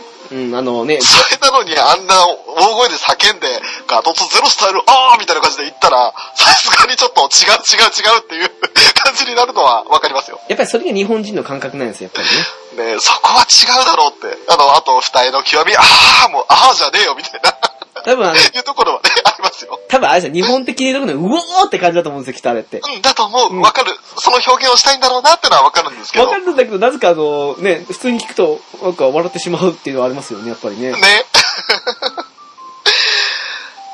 えー続きましては、ピチカートミルクさん、いただきました。ありがとうございます。えー、ドアラジの、えー、方ですね。ピチカートミルクさん、こちらにもあのゲスト出演していただきました。えー、ジャンプ屈指の名作ギャグ漫画、王様はロバが完全にする名作ですぞよ。未だに愛読バイブルです。とすといみまうことせでん。す ね。本当に申し訳ないです。ありがとうございます。王様はロバ。ね、あのーちょっと、日に当たって色あせたコミックスの写真を載せていただいて、でもね、あの、あの、私も、そしてあの、そこにね、あの、ね、あの、一緒に来て、来たというか、その、つ突っ込まれたというか、そのね、えっ、と、はい秘密基全員集合の浅沼さんですけど、もうそそううでですすね、ねあの、。そっちよりもその横のあの、稲中太球の方が 気になってしま って。あれはい。 そう、見切れてるね、やつがあるんですよ、写真の中でね。はい。です。お互いにそれに食いつくって、王様ロバに食いつきなさいよ、あなた方って感じですけ ど。でもこれ、すごく話盛り上がってましたね。でもその後にね、あの、ブックオフに走りまして、はい。であの、あ、あると思って、あうんこれかと思って手に取ったんですよ。うん。そしたらね、すいません、あの、見たことありました よ。あ、本知って当知ってる話ありましたもん。あ、本当だからタイトルと一致しないだけで、あ、これ記憶にあると思って。おー。でやっぱりそういうのってありますね。やっぱりあの、当時あの、特にタイトル気にしないで見せたものでも、あ、これが記憶にあるみたいなのがあるなと思って。うんううん。ん。あ、あこれのこと、これがそうなんだって、なんかその一致しないのもどうかと思うんですけど、あ、なるほどと思って。過去の記憶と噛み合ったんですね。噛み合いました。あの、ね、ちょっとあ なるの、ほど。私ちゃんとね、あの、有言実行してブックオフに走りましたから。おー、素敵。 そうか、そっか。うん、そしたらやっぱり、あ、なんだ、なる、あ、このことだったのか、と思って、ああるある、見たことあると思って。さあそして続きまして、KIM さんからいただきました。はいありがとうございます。えー、50回聞いていただいた感想ですね。はい。えー、メタルギア界の話でした。皆さんメタルギア愛が素晴らしいですね。話を聞いていると自分には涙という感動がなく感心させられるばかりでしたから、愛が足りない方だったのかなと思う。特に4のジョニーとメリーのシーンはぼーっとしてた記憶がありますと。えーおそらくにわかを自覚できた貴重な回でしたということで、そんなことないですよ、本当に。あの、ね、このメタルギアの回は、ちょっと我々とあと、ケンタロスさんですね、あの、ゲストにお呼びして語らせていただきましたけれども、まあ、ちょっと、個人的にもあの見たばっかりっていうのもあってねうん、かなり熱が入ってたっていうのはあったんですけど、これはまあ、うん、あの、KIM さんの考え方っていうのは、なんかちょっと、うん、違うんじゃないかなって、愛が足りないとかってそういうのはないような気がしますけどね。あの、返信でお返ししたんですけど、まあ、あのうんな、なんていうんですかね、やっぱりあの、うん、見る視点っていうのもまた客観的だったりとか主観的だったり違いますし、その、感動、涙がどうだからというのは全てないと思うので、そうやでっすぱりそね。の、うん。人それぞれっていう部分もありますし、やっぱりあの、どこを重視するかって違うじゃないですか。例えばあの、我々なんかはあの、なんとなくですけど、メタルギアなんかでこの、例えばそうですね、昔あったやつとか、リモコンミサイル、スティンガーミサイルとかもそうですけど、うん、うんああいうの見て、あ、これあれだみたいな感じですごく感動したり、なんかそのあの、ストーリーに興味津々って感じの人もいれば、あの普通にストーリーの方にのめり込む人もいますし、う攻略、攻略というか、まあ、あの、潜入方法で、こう、こうやってやって、こうやって、その、ここまでできて、この、できるこのゲームシステム、その部分に感動するって人もいるでしょうし、ん、うん。うんあとはね、やっぱりその、ゲームっていう風な枠で客観的に見た上でその作品全体を通して見るって人もいますし、やっぱり人それぞれなので、やっぱり愛とがないっていうわけじゃないと思うので、そうですよね。うん、その、まあ、感じ方、やっぱり人それぞれっていうのは確かなことですし。うん、全う然ん、それはね、ちょっとあの、うん、あまりあの、そんな悲観的に考えなくてもよろしいんじゃないかなっていう感じはします よね。それ、その方言っちゃったらあれですもんね、あの、見ただけでやってない、翔さんの方がむしろにわかになっちゃいますもんね。そうですよ。全くその通りですよ。何あの、ストーリー、あの、見る MGS で見ただけで知った気になってんだ、おめえ、この野郎、みたいな感じですよ。になっちゃいますからね。それこそあの、メタルギアソリッド4の話ですけど、あの、まあ、バークねバイクレースというか、あの、はい時だって、その、そこの面白さというか、その、どんな感じなのかっていうのは、やっぱり翔さんはやってないからわからないわけですし、私はあの、ストーリーに感動しただけの人間ですからね。うん。っていう風になってくると、やっぱそのストーリー部分だけ見て楽しむ人もいるし、そのゲーム部分を体感して楽しむ人もいるし、うん、もちうろんん。その両方でね、面白いっていう風に感じる人もいますし、そうそう、楽しみ方人それぞれですいいよ。と思いますけど ね。で、あと、追加でいただいております。はいえー、メタルギアソリッド5で語られなかった話を、任天堂とタッグを組んでやってほしい気がしますね。ああ、はい。ゲームキューブのメタルギアを作ったようにやってほしいと。で、グラフィックは求めないから、ビータでもういいから作ってほしいと。えーやっぱり最後はネイキッドスネークを使いたい。うーん。えーネイキッドスネークと来たら、ベノムじゃなくて、まあ、これはちょっとあの、若干ネタバレ的なことになっちゃうかもしれないですけど、やっぱ最後はね、ネイキッドスネークを使いたいと。うんこれの意味はね、あの、深くは語りませんの で、ちょっと翔さん今、 グレーゾーンでしたね、限りなく。 ええちょっとそのまま読んでしまって、あっと思って。 まあ、うん、あのそういうことですよ。はい。でこれはあのそうですねやった人は、うん、うんって思っていただければ、それでいいと思います。うんそうですね。そう思いますよ。ちょっとすいません。あのせっかくいただいたコメントですが、あまり多くを語れず、そのまま見させていただきます。すいませんでした。えー、続きまして、ニジパパライフさんからいただきました。はい。ありがとうございまありすがとうえー、ゲームカフェ祝50回おめでとうございます。ございあまりがす。とうございます。えーまずは、モンハン会を拝聴。ピチカートミルクさんゲスト。今話題のモンハンクロスでではなくフロンティア。はい。こちらも面白そう。 初代モンハンで初オンラインを経験して以来、ご無沙汰のモンハンなのでした。ということですね。はい、ありがとうございます。ありがとうございます。えー、巷ではもうクロスが発売してね、話題になってる中で我々が取り上げたらなんとフロンティアと。いや、そうですね、本当なら、あの、クロスの前日的な部分での配信もっと思ったんですけど、やっぱりビッグタイトルなので、やっぱり50回、ぜひこっちの方にというふうに思ったとこありましたからね。そうですね。でも、あれですね、あの、他のコンシューマー的な部分のモンハンにも少し触れながらも、やっぱり我々、私もそうですけど、体験していないフロンティアについて聞けたので、個人的にはすごく楽しみたかったんですけどね。 実際にその後フロンティアやってね、あのーお互いにゲームの中で一緒にプレイしたりもして、なかなかあのーまあ、ショーとしてはあまり結局最終的には続きはできなかったんですけど、でも楽しかったですよ。はい。説得力全くないですね、私ね。うんそうですね。はい。 えー、続きますね。続きましていきます。えー、天心さんからいただきました。はい、ありがとうございます。ありがとうございます。第50回おめでとうございます。ありがとうございまありす。がとうございます。えー MGS 熱がすごいですねって。いろいろ小説の話まで詳しく語られていてとても面白かったです。内容や雰囲気は好きなので、4以外は全て手はつけたのですが、アクションが下手で、1、2以外は途中挫折してしまっていた。でも、ゲームカフェを聞いて内容が回収されました。ということですね。ありがとうございますあり。ますなんかそう言っていただけてありがたいですね。 本当ですよね。そしてあの、ケンタロスさんから、あの、で、話していただいた小説のお話とかですね。うん。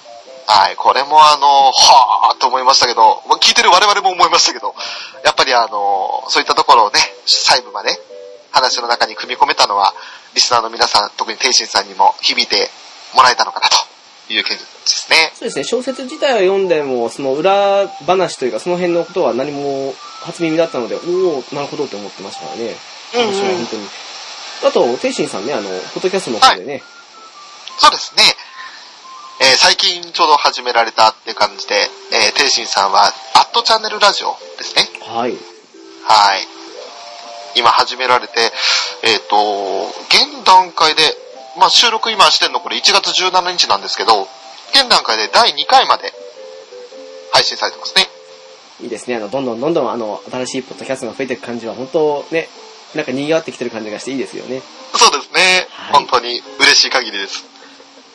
そして続きまして、勝元さんからいただきました。ありがとうございます。ありがとうございます。えー、ゲームカフェ第50回の第2回を拝聴。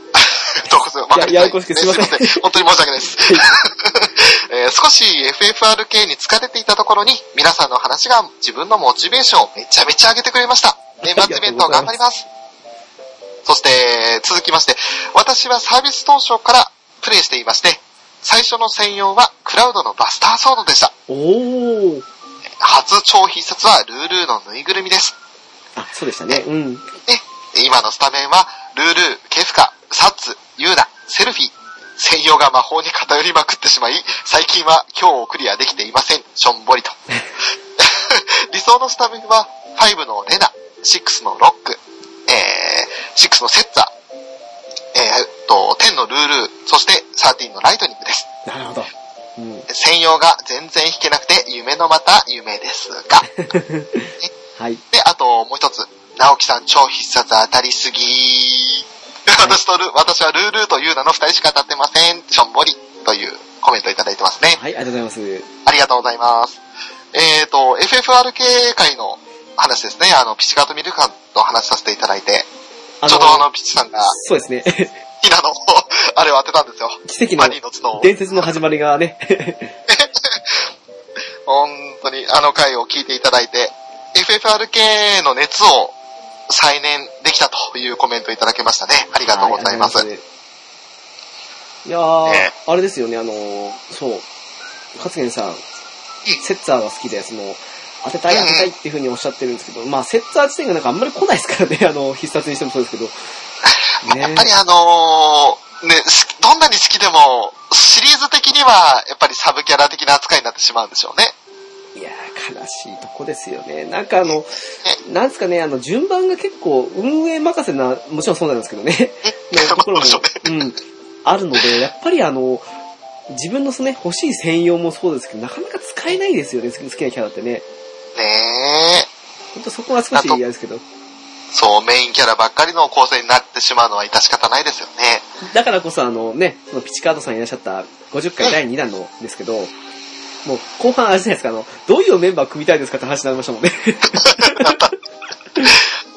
でも、だからといって、あのーなんだ、G ジェネレーションのオーバーワールドみたいに、個性をなくすってのは反対なんですよね。ああ、まあそうですね。あれは確かにそうですね。うんね、好きなスキルつけれてる、あの、つけるとか、そそういったことになってくるとちょっと話は違うと。ただ、今みたいに制限がある中でそういう話ができるのがやっぱり醍醐味であって、そう。本当はこの子、ねこの子じゃねえや、 えっと、このキャラ使いたいですよね、みたいな。当たってないからこそ、あのー今後、当てたいっていうモチベーションというか、まああまりにも当たらなすぎるとその差が下がるんですけど、っうていんううん。風になるので、あのーえ今ね、とりあえずあのー勝元さんはルールーは来てるので、いくつか来て、うんと、翔さんはちょっとあれですけど、私なんかはとりあえずロックとかは、ティナは来てるのはで、まあうん、その部分で少しモチベーション残りを揃えていきたいぞ、みたいな感じに思ってるので、さえー俺は超必殺は、あれかな、イデアかな。 あ、イデア持ってたんですね、超必殺。あのーなんか、氷と無属性の魔法攻撃6回連続の投擲武器。でも使ってないという。えっとね、シリーズによるんですけど、結局投擲武器を装備できる魔法キャラって少ないんですよ。はイデアとか、あと、ホープとか、ぁ、ディノアとか。リノアとか、なんですけど、で結局その8シリーズのイベントとかあれば、イデアは入れたりするんですが、はいあと13でホープ入れたりするんですけど、それ以外って結構使いにくい武器なんで、ああ、超必殺持ちでも入れないんですかええ、あの、イデアは、その、8シリーズだったら入れるけど、他のシリーズは入れないです。 ええあ、あれ、いつの間にかそんなに他の超必殺とかも充実した感じの翔さんですですか あのーティナがいるんでね。メインの方にね。だから十分すぎるというか、なるほど。ティナもじゅ、あのー、魔導ミサイルなんでね。まあ、そんな翔さんは今日プラスも楽勝と。うん。今日プラスはね、一回も勝ったことないです。はい。ありがとうございます。 えー 続きまして、ジンさんからいただきました。はい。ありがとうございます。えー今日は仕事帰りにジムで筋トレとランニング、お供にゲームカフェの第50回、メタルギアソリッド5を聞きました。す。おーありがとうございます。ありがとうございます。えー全然メタルギアソリッドはしたことないんですけど、ちょっと興味が出てきた。ありがとうございあまりがす。とうございます。これ、やっぱりあのーやったことない人にも、ちょっとやってみようかなって思ってもらえるのはすごくありがたいことですよね。やっぱり好きなソフトですからね、あのーきっかけぐらいになって、うん、なることができたらなっていうふうに思ってやってますからね。なんかありがたい話ですよね。んそういうなんか、ちょっとしたことで、あのーあ、やってみようかなって思ってもらえると、こっちもなんか、ポッドキャスター冥利に尽きるという か、ありがたいことですよね。そほんえーうん。続きまして、西パパライフさんからいただきました。ありがとうございます。えー、ゲームカフェ50回拝聴と行きたいが、シュタインズゲートがテーマ、ムムムシュタインズゲートクリアしてから聞きます。と。ありがとうござあいりがとうまごす。ざいます。ちょっと、あの、ね、全然できてない、カビラ J の真似をしたっていう。 あはい。そんな感じですよ。また、正座ワールド発動ですよ。はい。あ、ははいい。動き出しました。す、すいません、止まってました、少し。はい。あ、はい、あの、え、もう大丈夫そでしす。て時は動き出す。はい。 はい。シュタインズゲートをクリアしてないんで、それクリアしてから聞きますということで。そうですね、あの、一応ね、あの、中盤で止めたと言っても、その中盤までのネなネタバレというか話をしてしまっているので、そうですそれをね。考えると確かにね、楽しみにされているのでしたら、やっぱり終わってからとか、もしくはある程度進んでからお聞きになった方がいいかなっていう感じですよね。で、今、順調に、まあ、進められてらっしゃるんでしたっけね、確か。時々そのツイッター見させていただいて、ね、はい。じゃああの、お時間見つけられては遊んでらっしゃると思うんですけど、うんうん。まあ、ぜひあの、クリアした後に、あの、聞いていただいて楽しんでいただければ嬉しいですよね。そうですね。はい。続きまして、袋とじラジオ、諏訪さんからいただきました。ありがとうごあざいりまがとうございます。えーゲームカフェ50回、ポッドキャストのすすめが面白かった。特にポッドキャストをやってる人や、これからやりたい人には聞いてほしい。ポッドキャストは思ったより簡単にやれる。ただ、ネットで調べても情報が古いっていうのにはすごく共感しました。ということですね。ありがとうございます。あの、陣田さんをゲストにお呼びした回の第1回目ですね。そうですね。あの、そこでもね、語ったんですけど、まあ、実際やってみると、あの、編集作業をアップする作業にしてもそうですけど、そこまで難しくもないんですよね。うんうん。ただ、もちろんね、あの、そういうの普段からされるっていう、されてるって方はそうそういないと思うので、うんい。ざその、調べてみると、まあ、一見手間というか、んって思うかもしれないんですけど、うんうん。順番通りにやっていけば、とりあえずは、詰まる部分もなくもないけど、ま だ、あの、なんだろう、他のややこしいものに比べたら楽かなって感じなんで、そうですね。だからまああの、結構、始めてしまえばなんてことはないんでしょうけど、始めるまでが困難というか。そうですよ。それこそね、あの、翔さんだって、今、あの、このね、同じように、ポッドあのポッドキャスト上げてくれっていうふうに言われても、わかんないですもんね。 なんとなくあの、ぶ自分でブログを始めてから、うんあの、なんとなく、これかなっていうのはわかりますけど、完全にはまだ理解してないですね。そうですよね。ただ、はいでも多分あの、いざ本気でその通りに調べてみて、やってみるその、まあ、そのブログを作るのにあたってし調べたこともあると思うんですけど、その過程も踏まえた上で、あの、あれこれ探してみると、そんなには、なんだろう、難しく詰まることもなく、あ、こういうことかっていうふうになると思うレベルだと思うので、うん。うん。だからあの、よほどね、あの、本当全くわかんないんですって人がポッドキャストを聞くかどうかっていう部分もあるにはあるんですけど、でもない限りはあの、そこまで詰まることなくできると思うので、本当興味ある方はね、どんどん無料ですから。 特に金かかんないですよね。ええ。なので、始められてはどうかと思いますね。はい。続きまして、ゲストでも来てくださった、ケンタロウさんですね。はい。えー50回を聞いて、なんだ、この陣田さんの存在感は、俺ももっとグイグイ行けばよかったか、というコメントをいただきました。ありがとうございます。ありがとうございます。これは、あのー、陣田さんの存在感に焦りを感じられたという感じのコメントですけど、いやーもう、ジンタさんのね、あの、放つプレッシャーが、あの、なんかあの、アムロデー並みなんですよ。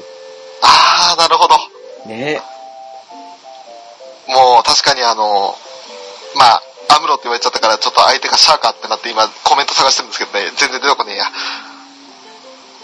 えー、困っちゃいました。すいません。というぐ であらの、いどう、しても今、俺の中にパッと出てきたのが白子だったんですよ。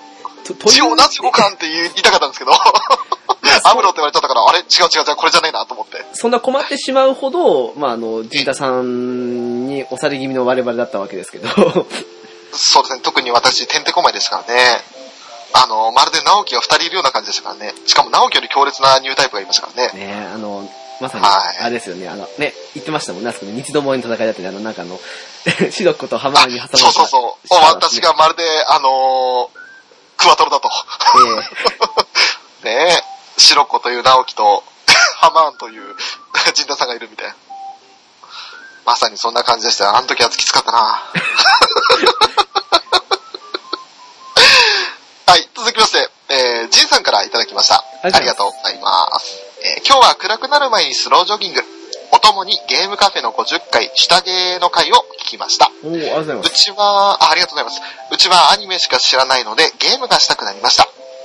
ありがとうございます。ありがとうございます。これも、でもアニメを見ていらっしゃって、聞いてくださって、ゲームもやりたくなったっていうのは、これもありがたいことですよね。それこそね、あの、返信させていただいたんですけど、はい。本当あの、ゲームだとあの、オカリンの心情、もちろんね、あの、岡部倫太郎視点でいきますから、はい。だからすごく細かく描かれて、しかもあの、選択肢とかによって話ももちろん変わって、アニメでは描かれないシナリオも多いので、本当あの、すべてすべてというかアニメで見て流れを知った上でゲームを始められて、その、ここは、あ、もしかしてって感じでやるのも面白いですからね。そうですね。また、あの、アニメ版だとね、どうしても、そのストーリーは一貫というか、収束地点が決まってしまってるんで、うん。うん。自分でいろいろその、まあ、マルチエンディングがある作品ですから、それでね、あの、自分のお気に入りのエンディングを見つけるっていうのも醍醐味ですよね。そうなりますね。すいません、やってないくせに何言ってんだって話ですけどね う。ん。まあ、いつものことです。すいません。えー、続きまして、ウラキングさんからいただきました。はい。ありがとうございます。第50回スペシャルの第2弾を聞いて、モンハンは昔ポータブルサードをやってみたんですが、肌に合わず挫折してしまいました。今は流行りに乗っかってクロスにはまる日々を送っていますうん。かっこ笑いな。るほど。 FFR ケア話を聞いて、熱が再燃して久方ぶりに再開しました。フレンドの必殺技に頼りまくりですが、というコメントと、あともう一つ、第3弾も聞いていただいて、ポッドキャストを配信したいと思う方には必聴ですね。私はリスナーに徹しますけど、ということ と。あとは、下着は当時なんとなくとっつきにくい印象を感じていましたが、今回の話を聞いて、伏線の回収の仕方が気になったので、年明けは伝えに行こうです。ということですね。ありがとあうごりざいがとうまごす。ざいます。えー、まずは、モンハン挫折しちゃったけど、クロスにはまる日々を送ってらっしゃるということですね。それこそ、ね、あの、本体フレンドになっていただきありがとうございます。やっぱり楽しいですか、クロスは。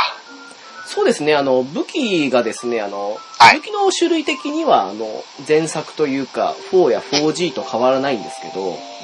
ただ、あの、スタイルっていうものが今回追加されたので、あの、それこそね、あの、空を飛ぶ、空から攻撃するパターンであったり、あとあの、上級者向けっていう風になってしまうんですけど、あの、ギリギリのところで回避とかすると、あの、そこあの、見切りといってそんな感じでかわしたりするスタイルもあったり、おう。従来通りのスタイルとか、もしくはその従来通りのスタイルをさらにシンプルにしたようなものとか、そういう感じで分かれてるので、一つの時撮ってみても、あの、そのスタイル変えるだけで全く使い勝手が変わるので、そういう意味で言うなら今回ね、その、武器のそのスタイルとその、あと技もそれぞれいっぱいあるので、おう。こう、組み合わせるだけでもかなりこれ寿命長いなと思えて、っあー、いいですね。ていう感じですよね。あと、あれですよ、ウラキングさん、あの、はい。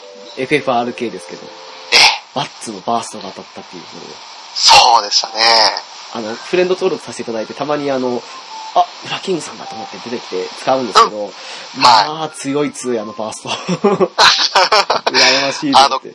風となんかもう一つ属性ありましたね。それの4回連続攻撃でしたっけ何でしたっけ嵐となんかですよね、確かね。でしたよね。雷だ。あ、雷かな い風と雷属性の4回連続攻撃の技に変わると。や、バッ、バッツってだけでもう羨ましいのに、いやー、羨ましいと思って。 ねえ、私の手元に来たのは弟子でしたからね。それと、あなたのバッツは、あの、ハリケーントマホークですもんね。そう、あそこで止まってんですよ。ね俺最初ゲッターロボの技かと思いましたよ。あれ、トマあホークハリケーンだったっけー、トマホークブーメなんですかあ、ブーメランか。あとは、下着ですね。これも、あの、年明けは伝えに行こうですと。伏線の回収の仕方が気になったということで、そう思ってもらえたら万々歳ですね、我々としては。そうなりますね。うん。で、これは、あの、良かったと。ウラキングさんの新しい、その、楽しみになってくれたら嬉しいですね。そうですね、今後もあの、こういう、まあ、テキストアドベンチャーもそうですし、その、いろんなものをね、あの、ネタバレを極力最後までしない形で紹介していって、なんか、思わぬところにね、あの、あ、これは気になったみたいな感じに思っていただけるとありがたいですよね。そうですね。うん。そして、えー、あとは、猫やんさんからいただきました。はい、ありがとうございます。ありがとうございます。あのマディの角はこういうことだったのか。七角さんのおめでとうございます。パチパチーということですね。いや、すっごかったですよね、あの、もう、ピチカートさんのあの凄さ、そして、あのマディンの角から始まって、最後ね、最近ですけど、ティナのバーストね。えー、もう一気にティナ祭りですよね。もう、すごいっすよね。もう、羨ましくて。 でもあれ、あの、先行してきっとツイッターで、その、これ当たったってつぶやいた理由は、まあもちろん、あ、当たったんだなぐらいしかきっと猫屋さんも思ってなかったんだと思うんですけど、それをね、あの、この配信を聞いて、まさか収録中に弾いてるとは、み たいな、そういうことだったでしょうね。いやー、びっくりしましたよね。ね本当にまさか当たるとは、みたいなね。次はどなたが当たるんでしょうみたい次はあなたの番ですよ、みたいな感じですか。な。ね 本当ね。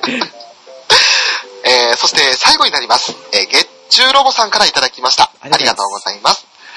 第50回スペシャル、第1弾から第3弾、拝聴。ありがとうご一ざいま問一す。答は良かったです。皆さんの普段聞けないゲームスタイルがすごく新鮮でした。うん。ケンタロスさんのメタルギアソリッド、ピチカートさんのモンハン、そしてジンタさんの下着、最高でしたね。PS、ふと自分も一問一答してしまいました。ということです。ありがとうござあいりがとまうごす。ざいます。えー一問一答、まあ、無茶ぶり的なところもややありましたけど、答えていただいて本当、ありがたかったですよね。そうですね、はい。はい。でこれで、本当にあのーまあ、それぞれ、やっぱりそれぞれのプレイスタイルがあったり、好みがあったりということも分かりましたし、あと最後のコメントあたりとかでもね、あの、面白い展開があったりとかもして、そうですね。えなんー、そのかあ後のの話、うん、結構好評だったのもあるので、はもいし。今後ね、あの、またゲストさんいらっしゃると思うんですけど、んなんか、初めていらっしゃったゲストさんに、もし、その方が、あの、いいよっていうふうにおっしゃっていただけたら、あの、その方々にもね、やっぱりあの、一問一答、同じような質問をしてみたいもんですよね。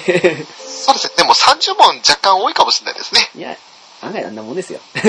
そんなもんあの、私、 じゃあ30問の一問一答、あのーいいよって言ってくださるゲストさん募集してますんで、ぜひ我こそはという方はご連絡いただければと思います。えーだって私、あれ元にしたのって、あの、どうもと一問一答ですもん。ああ、なんとなくそんな気はしま した。はえー私ね、あ の、キンキ好きなんでね。い。えーえー以上をもって12月まで、昨年ですね、2015年12月までいただいた、えーコメントでした、はい、たくさんのね、ね、本当にコメントを皆さんありがとうございました。ありがとうございました。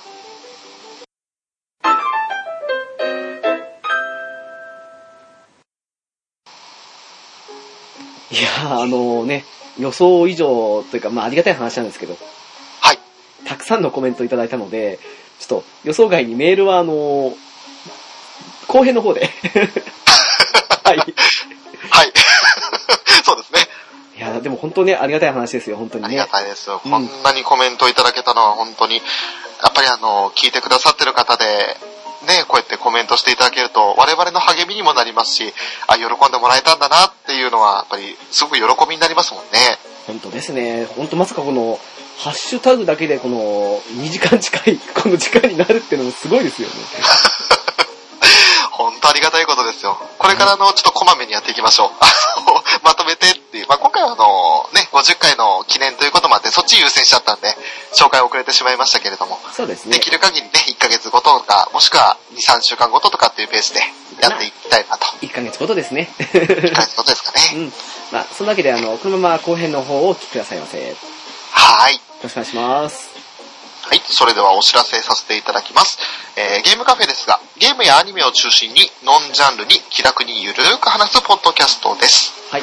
えーホームページは http コロンスラッシュスラッシュゲームカフェ .caesar.net です。メールアドレスですが、ゲームカフェアットマーク、アウトロック .jp です。ツイッター ID ですが、ゲームカフェ01になります。お便り、リクエストなど随時お待ちしております。また、今回ご紹介したように、ハッシュタグ、シャープゲームカフェをつけていただいて、ツイートしていただけると、そちらを拾わせていただいて、ご紹介させていただきたいと思います。えー、感想など、ツイートお待ちしておりますので、どうぞよろしくお願いいたします。いただけたら我々大喜びでございます。はい。パクリ。いや、もうね、ジンタさんがどんどん使っていってくださいというふうにおっしゃっていたんで、 そうですね、本当ありがたいことで。えーでも、あのね、パクリ王の称号がね、いや、パクリじゃないですよ。お兄さん、かぶりですよ。 あ、かぶり王でしたね。かぶりをですよ。はい。 かぶり王直樹ですね。もう3、4かぶりしてますからね。 まあ、あのー本当に、こうやって横のつながりと、そしてリスナーさんとのつながりとが、あの直接ダイレクトにこう、感じられるっていうのは本当ありがたいことなんで、ええこれからもね、あのーみんなに、その、聞いていただいてる方々に、楽しんでいただける会を作っていきたいなって、改めて思いましたね。そうですね。そんなわけで、後半はメールと、あと、まあ、ここ1、2ヶ月の間の我々の、まあ、近況というか、そうですね。適当に話していくので、多分ね、気楽に聞けるように頑張りたいと思いますので、そちらの方にお願いします。はい、よろしくお願いします。